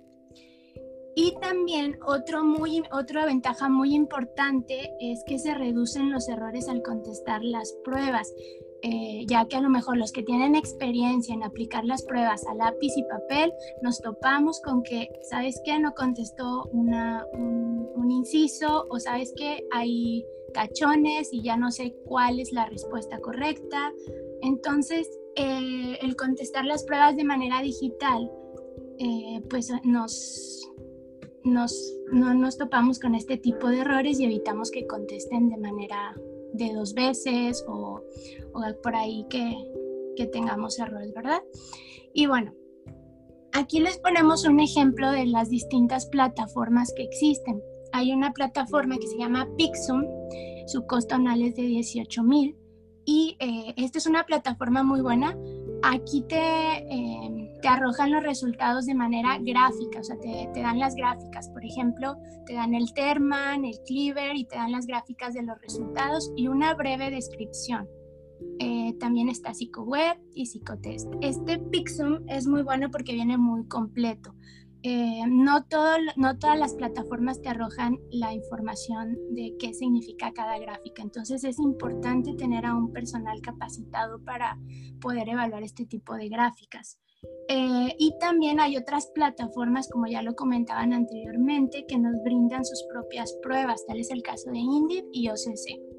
Eh, ahí al, al, dar de alta una vacante, una vacante, por ejemplo, en Indeed, te maneja al final eh, qué prueba o qué quieres medir en el candidato. Son, son muy breves, pero pues son de, de, de esa plataforma, ¿verdad? Y ya para concluir, es importante recalcar que debemos de tener, eh, como ya se los comenté, el personal capacitado para poder analizar los resultados de las pruebas independientemente, ya sea de manera digital o prueba de papel y lápiz, y en conjunto con los datos de la entrevista poder llegar al candidato ideal, ¿verdad? Y bueno, esto es todo de mi parte y les cedo la palabra a la ingeniera Victoria. Saludos. Muchas gracias, Karen. Este, entonces, eh, esta herramienta que acaba de hablar Karen, pues es una herramienta complementaria o mientras mayor, nuestros, mientras mayor sean nuestros recursos de investigar al candidato o de conocer más a, fondo, más a fondo el candidato, pues más este, comparativo podemos hacer con lo que el candidato tiene como habilidades, como actitudes, como motivaciones, versus el perfil y el puesto que estamos buscando. Este, estas plataformas eh, que acaba de mencionar Karen, eh, las podemos utilizar para hacer dentro de nuestros procesos. El costo varía mucho y la cantidad de, de variedad de beneficios que te puede brindar cada uno varían dependiendo si son, puedes contratar un determinado número de pruebas, por decir yo soy una empresa chica y a lo mejor ocupo solo 50 pruebas este, al año.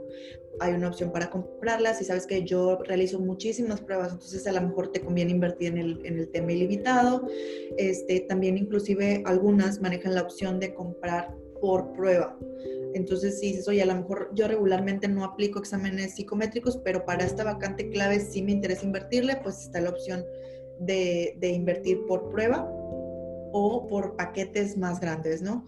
Y como lo mencionaba, eh, la parte de Indeed y OCC, o sea, cuando un candidato está dado de alta ahí y tú pagas una membresía para promocionar tu vacante o un paquete, pues también te accede, o sea, te permite ver los, los resultados psicométricos de esa, de esa persona, ¿no? Por decir, yo publiqué mi vacante en OCC entonces, un candidato mío se postula, hago, la, hago el contacto con él y si no tiene sus exámenes psicométricos contestados, yo le puedo decir, contesta sus exámenes psicométricos por medio de OCC y evaluarlo por ese medio sin tener que hacer inversión eh, por fuera para ese mismo vacante, para ese mismo candidato, ¿no? Si ya le estoy invirtiendo a esas plataformas, pues puedo hacer uso de las amenidades que me brindan.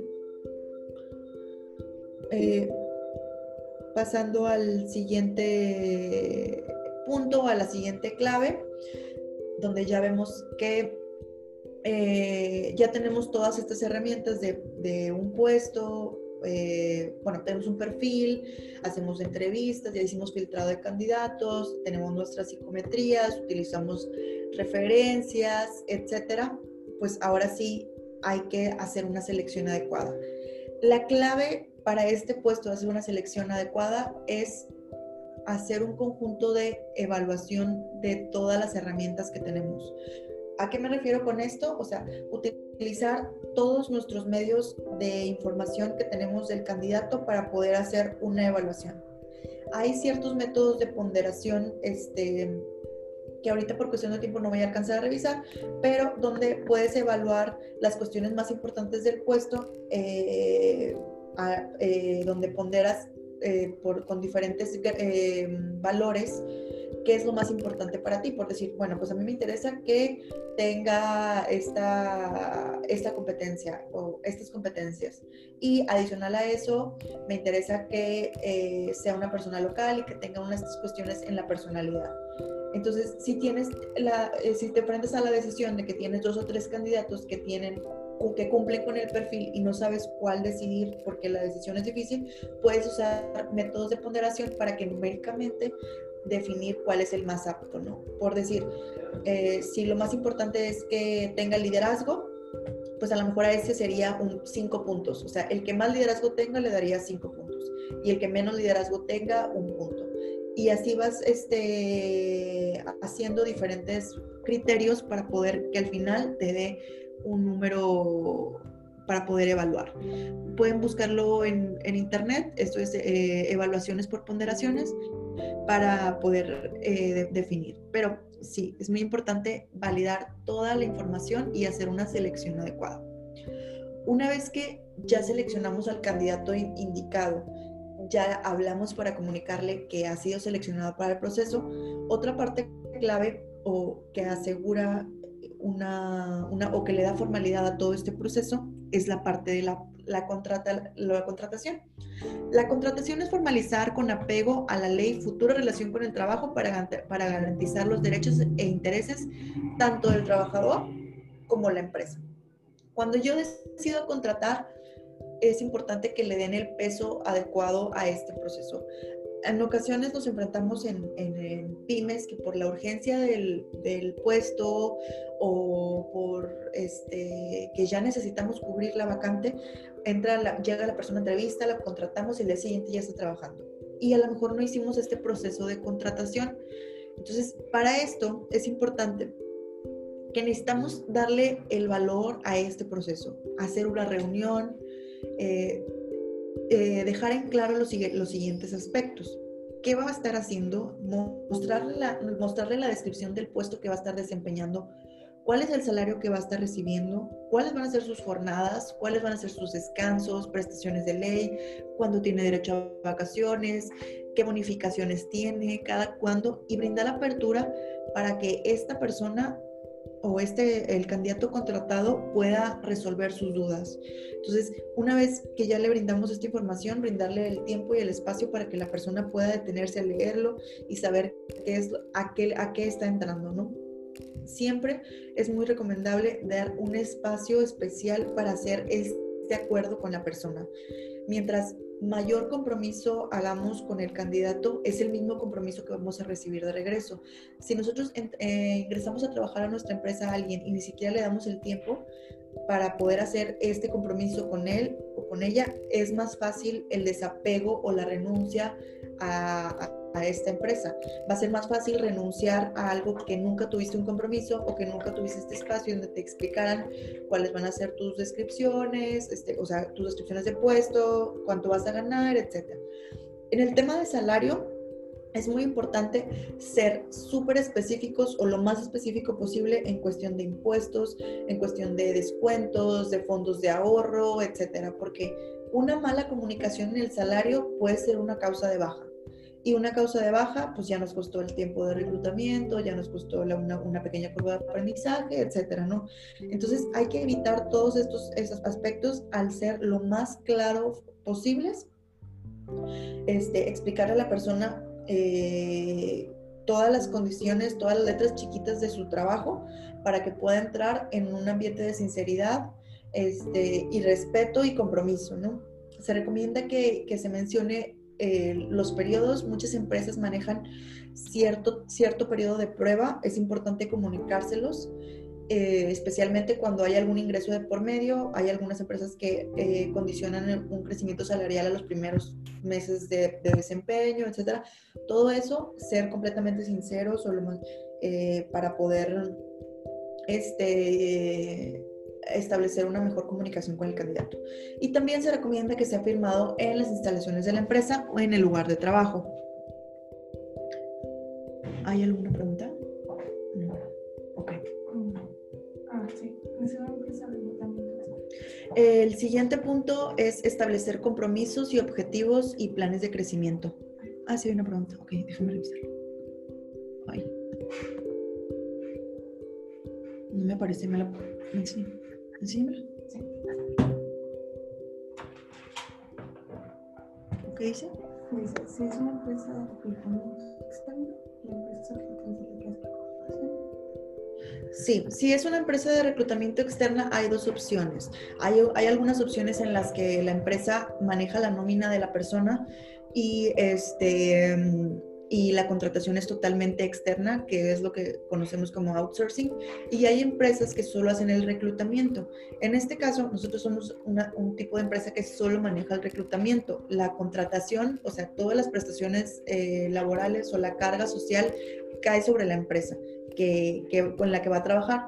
Entonces, en ese caso, lo que nosotros hacemos es comunicarle a la persona, o sea, trabaja, hacemos esa labor de comunicación de que ha sido seleccionada para el puesto, cuáles son las descripciones, les tratamos de explicar todas estas eh, cuestiones antes de que, de que vaya con el dueño de la vacante, para que ya cuando vaya con el dueño de la vacante, que va a ser con quien va a trabajar, ya realmente ahí haga la firma de su contrato y vea dudas o cuestiones salariales.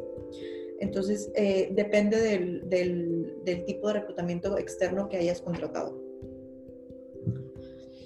Eh, moviéndonos al siguiente punto, porque ya nos queda poquito tiempo, eh, una vez que ya la persona ingresa a trabajar con nosotros, es muy importante establecer objetivos, compromisos y planes de crecimiento. Si una persona ingresa a trabajar con nosotros y no sabe qué se espera de él, puede estar perdido. Entonces, para esto es muy importante que la persona sepa cómo se le va a evaluar, bajo qué métodos, cuáles van a ser sus objetivos, cuáles son sus responsabilidades y cuáles, qué planes de, crecimiento y desarrollo hay si es que tenemos algo, algo en puerta para ese puesto.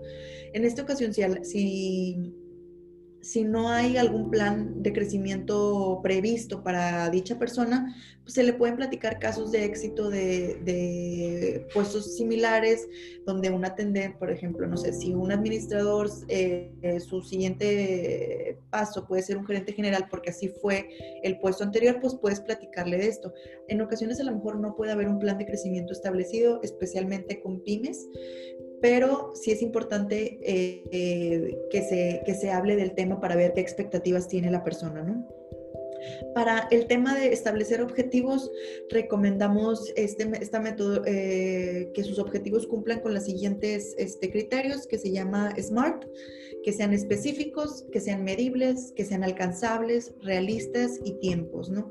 Por decir algo, un objetivo de un reclutador puede ser, tienes que hacer tantas contrataciones al mes. Entonces, si yo contrato a un reclutador y sabe que tiene que hacer tantas eh, eh, contrataciones al mes, pues ya va a trabajar sobre un objetivo a que si simplemente le digo, ingresa a trabajar con nosotros y no sé qué se espera de ti o no vas a ser evaluado, ¿no? Y también en el tema de los métricos hay que ser cuidadosos de que el métrico sea eh, eh, óptimo, ¿no? Si, si, es muy elevado el, métrico o el objetivo a lograr, puede ser desmotivante, mientras que si es muy holgado, pues a lo mejor puede, puede de, eh, no requerir tanto esfuerzo o, puede saber que se logra de manera rápida y no, va, no vas a obtener el mejor resultado de la persona. El siguiente punto la siguiente clave es realizar un proceso de inducción. Si ya tenemos a la persona trabajando dentro, eh, ya hablamos sobre sus objetivos, sobre qué es lo que se espera, su posición de trabajo. Ahora vamos a ver el proceso de inducción. Para este punto le voy a ceder la palabra al licenciado David Martínez, que nos va a explicar un poquito más. ¿Qué tal? Buen día. Bueno, continuando con, eh, con el proceso de inducción. Ok. El proceso de inducción más que nada eh, nos ayuda y nos permite guiar al candidato ya después de la contratación eh, a informarle, orientarle e integrarlo a la empresa y a su puesto. Y para esto se puede dividir en dos tipos de inducción. Una inducción es la inducción general, y más que nada esto eh, se lo quiero nombrar a las empresas pymes, que quizás son empresas que no tengan este tipo de, de proceso dentro de su staff de reclutamiento, eh, es necesario que lo hagan. ¿Por qué? Porque esto nos trae varios beneficios. Por ejemplo, uno de ellos es reduce el número de acciones correctivas, eh, construye un sentimiento de pertenencia y permanencia, reduce los costos de reclutamiento y capacitación, facilita el aprendizaje de nuevas tareas y reduce el estrés y la ansiedad. Entonces, esto es muy importante para que eh, el candidato eh, se sienta cómodo, ¿no? Eh, dentro del proceso de inducción, en la inducción general, pues más que nada ahí se va a ver acciones generales de la empresa, también eh, información que nos permita tener un conocimiento más eh, extenso, que, que, pueda ver el panorama general el candidato, ¿verdad? La historia de la compañía, misión, visión, política, que son muy importantes para que el candidato pueda ver hacia dónde va la empresa y qué se espera de él, valores eh, de la corporación, de quién está compuesta la corporación, qué es el organigrama, los certificados de la empresa, cuáles las herramientas que tiene la empresa para poder seguir continuando y saber si tiene un futuro en ella. Y en cuanto a lo específico, eh, pues aquí va más que nada relacionado con el puesto.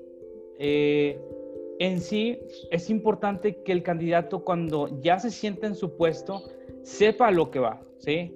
Tener especificaciones del puesto, como lo veíamos en un inicio, eh, saber quién es su jefe inmediato, a quién va a reportar, el lugar de trabajo, las áreas de trabajo, incluso si tenemos otras sedes o tenemos otras áreas en las cuales eh, también trabaja la empresa o presta servicio, pues que también las conozca, al igual los colegas.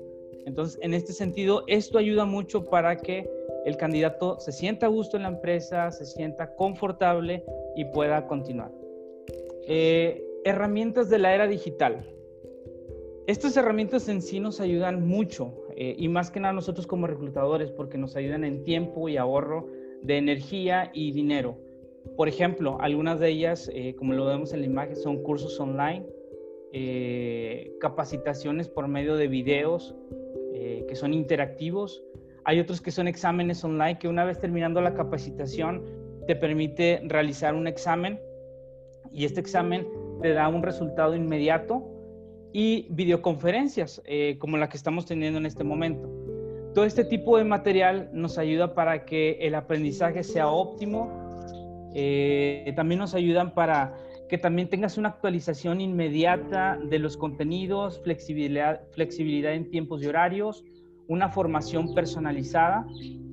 Y como les comenté en un inicio, ahorro de tiempo y dinero. Entonces, tómalo muy en cuenta, principalmente las pymes, eh, para que el candidato ideal pueda durar con ustedes el tiempo que ustedes lo necesitan e incluso mucho más. Gracias. Muchas gracias, David. Este, entonces, eh, bueno, ya David les explicó acerca de la importancia de un proceso de inducción, que como bien mencionábamos, es, son pequeños detalles que a lo mejor ya lo realizan, pero hay que darles el nombre para que el candidato esté consciente de que se le está dedicando el tiempo para hacer ese proceso de inducción. Entonces hablábamos de la contratación, del proceso de inducción. Y por último, el, uno, el, último, la última clave que quisimos dejar para esta conferencia es evitar los siguientes errores. Uno de los principales errores es no tener definida la descripción de puesto o que no empate con las actividades reales. En ocasiones nos apresuramos a entrevistar gente para poder cubrir una vacante, pero no tenemos una claridad de las actividades a realizar. Eso pasa específicamente en las pymes, o sea, o porque a lo mejor una persona tiene eh, desarrollando cierto el puesto por cierto tiempo, entonces a lo mejor en, en, ningún momento del desarrollo del negocio se llevó a cabo esa descripción de su puesto o de las actividades que hacía. Entonces es importante no cometer este error y antes de iniciar con nuestro proceso de búsqueda de candidatos, asegurarnos que tenemos una descripción de, de puesto y que esa descripción de puesto esté aprobada por el jefe o por el dueño de la vacante en el caso de que nosotros no, no en, el caso de que no nos reporte a nosotros. Otro, otro error es perfil de puesto irreal. De pronto tenemos, no, no podemos perder piso al momento de hacer los perfiles de puesto. Obviamente todos queremos tener a los mejores candidatos en las mejores condiciones, pero hay que ser bastante conscientes en las funciones y en la realidad del mercado. Eh, si queremos eh, un director que domine todas las competencias de liderazgo, que maneje varios idiomas, este, que tenga 10 años de experiencia, pues a lo mejor no vamos a poder, no vamos a poner, no vamos a buscar que una persona así gane 10 mil pesos, por, poner algún ejemplo. Entonces, hay que tener mucho cuidado con el perfil de puesto, de, con el perfil de puesto que este sea real y alcanzable. No no divagar o no irnos al punto de, imaginar este, sueños, ¿no? Sino tratar de acercarlo a la, mayor posible a la realidad.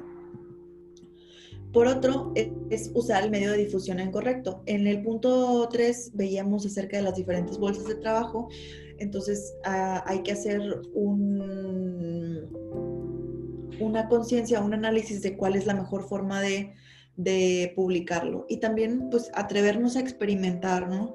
atrevernos a, hacer diferentes combinaciones para ver cuál es la mejor o la más óptima para tu empresa. El candidato nuestro amigo. Esta recomendación eh, la, dejamos, la dejamos escrita de esta manera porque es un poco complicada. En ocasiones, como entrevistamos a las personas, escuchamos su vida, escuchamos sus problemas, sus necesidades, entonces hay que marcar muy, muy clara esta línea de que por más que queramos ayudar a una persona, pues en ocasiones o nuestro principal objetivo es cubrir una vacante y que la persona sea la más apta. No necesariamente va a ser la que más necesite el trabajo, no necesariamente va a ser la que te haya caído mejor, no va a ser la más agradable, la más guapa, eh, etcétera, ¿no? Entonces hay que dejar a un lado nuestros criterios personales de personalidad, eh, de de, nuestra opinión sobre el candidato para poder irnos a los facts reales de cómo encaja un candidato en, un puesto. Este, no brindar retroalimentación real. Como mencionábamos en los puntos anteriores, eh, no ser sinceros sobre qué vacantes tenemos, sobre los salarios, etcétera, nos puede eh, eh, perjudicar a lo largo del proceso. Basarse en una sola herramienta para decidir. Como hemos visto, tenemos varias, herramientas, entrevistas, psicometrías, eh, revisión de nuestros currículums, etc. Es importante hacer un conjunto de valoración de todas las eh, herramientas para no emitir nuestro, nuestra decisión final de contratación basada en una sola, sino buscar de qué manera se puede complementar. Realizar contrataciones por, por urgencias y perder, perder objetividad. Entendemos que en muchas ocasiones la planta está parada o el puesto está dejándonos de producir dinero, pero es importante que este, le demos el tiempo y el valor a este proceso.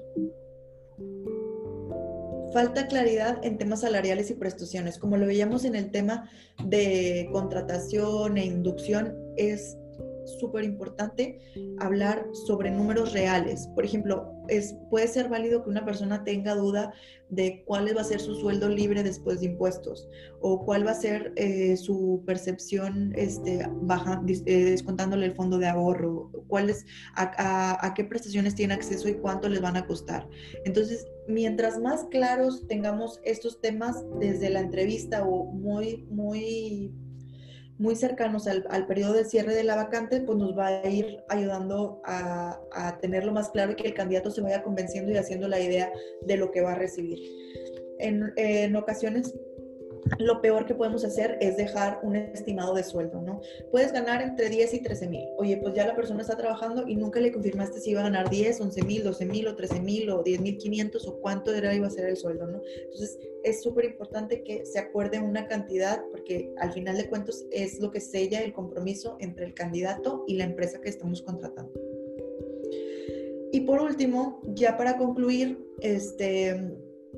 Eh, eh, tenemos estos, estos puntos nada más para hacer un cierre.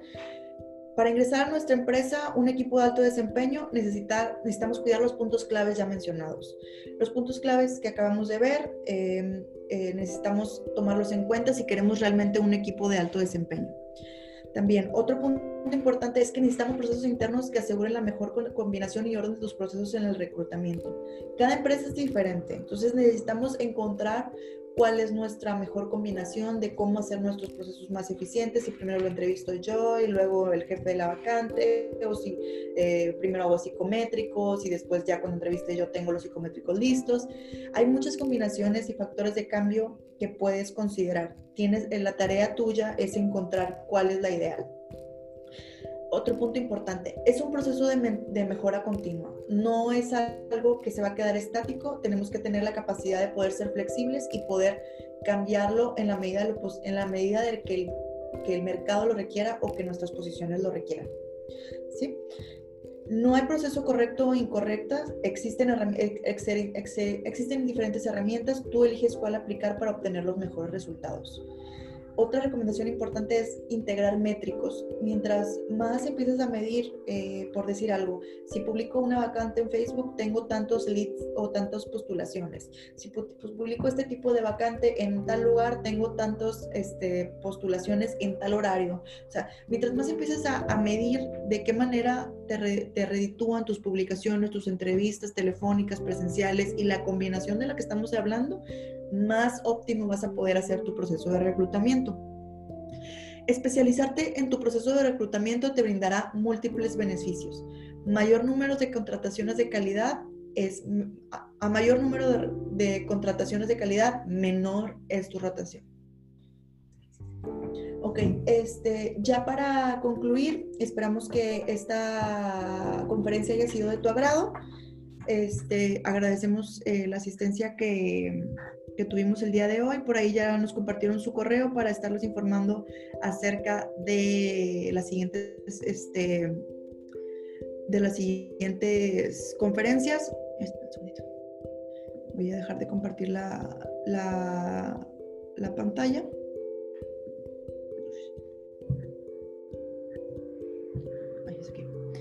Este, como les mencionaba, eh, ya compartieron su correo, entonces vamos a estar compartiendo por ahí, como quieras tener al pendiente de nuestras redes. Para cerrar este capítulo, cerrar esta conferencia, me gustaría solo platicarles brevemente qué es lo que hacemos. Eh, nosotros somos una consultoría, tenemos eh, varios servicios, entre ellos está el servicio de reclutamiento. Si ustedes necesitan algún apoyo externo, nosotros podemos ayudarles con gusto. Pues ya tenemos una metodología aprobada en diferentes mercados, en diferentes este, tipos de industria, etcétera. No duden en contactarnos si creen que necesitan apoyo.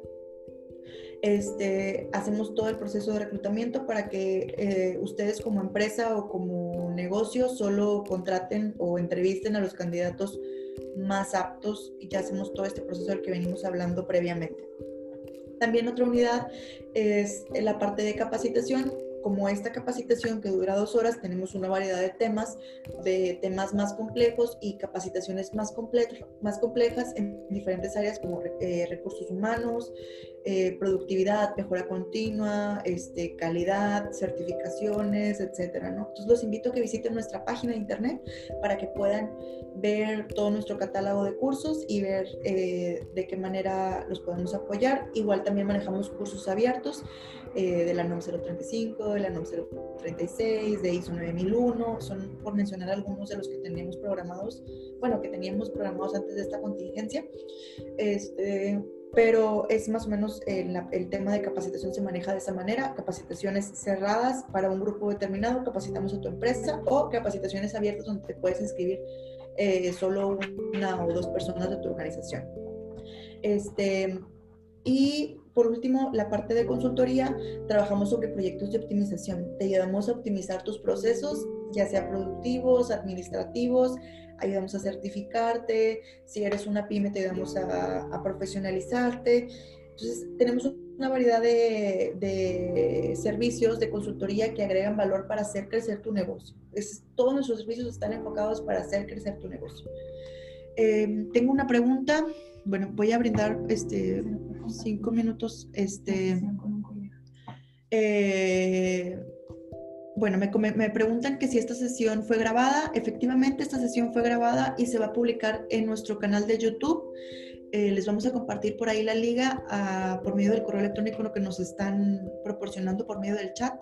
Nos están proporcionando el correo, entonces por ahí mismo nosotros vamos a proporcionar la liga, por ahí la persona que los estuvo atendiendo para proporcionarles el ID y todo. Si tienen dudas, como quiera, ellos lo pueden contactar o también pues están nuestras redes sociales. Les invito a que nos ayuden a, evaluar este, por medio de Google o por medio de Facebook eh, el material que les brindamos actualmente, ¿no? No sé si alguien tenga alguna duda, eh, algo que agregar. Este, les recuerdo mi nombre, Victoria Guerrero. Si me quieren contactar, me pueden contactar por medio de de nuestra página de internet que es www.ingenia.com. Este, a ver, déjenme les comparto este, nuestros datos de contacto. Y pues por lo pronto ya sería todo. ¿No hay ninguna pregunta?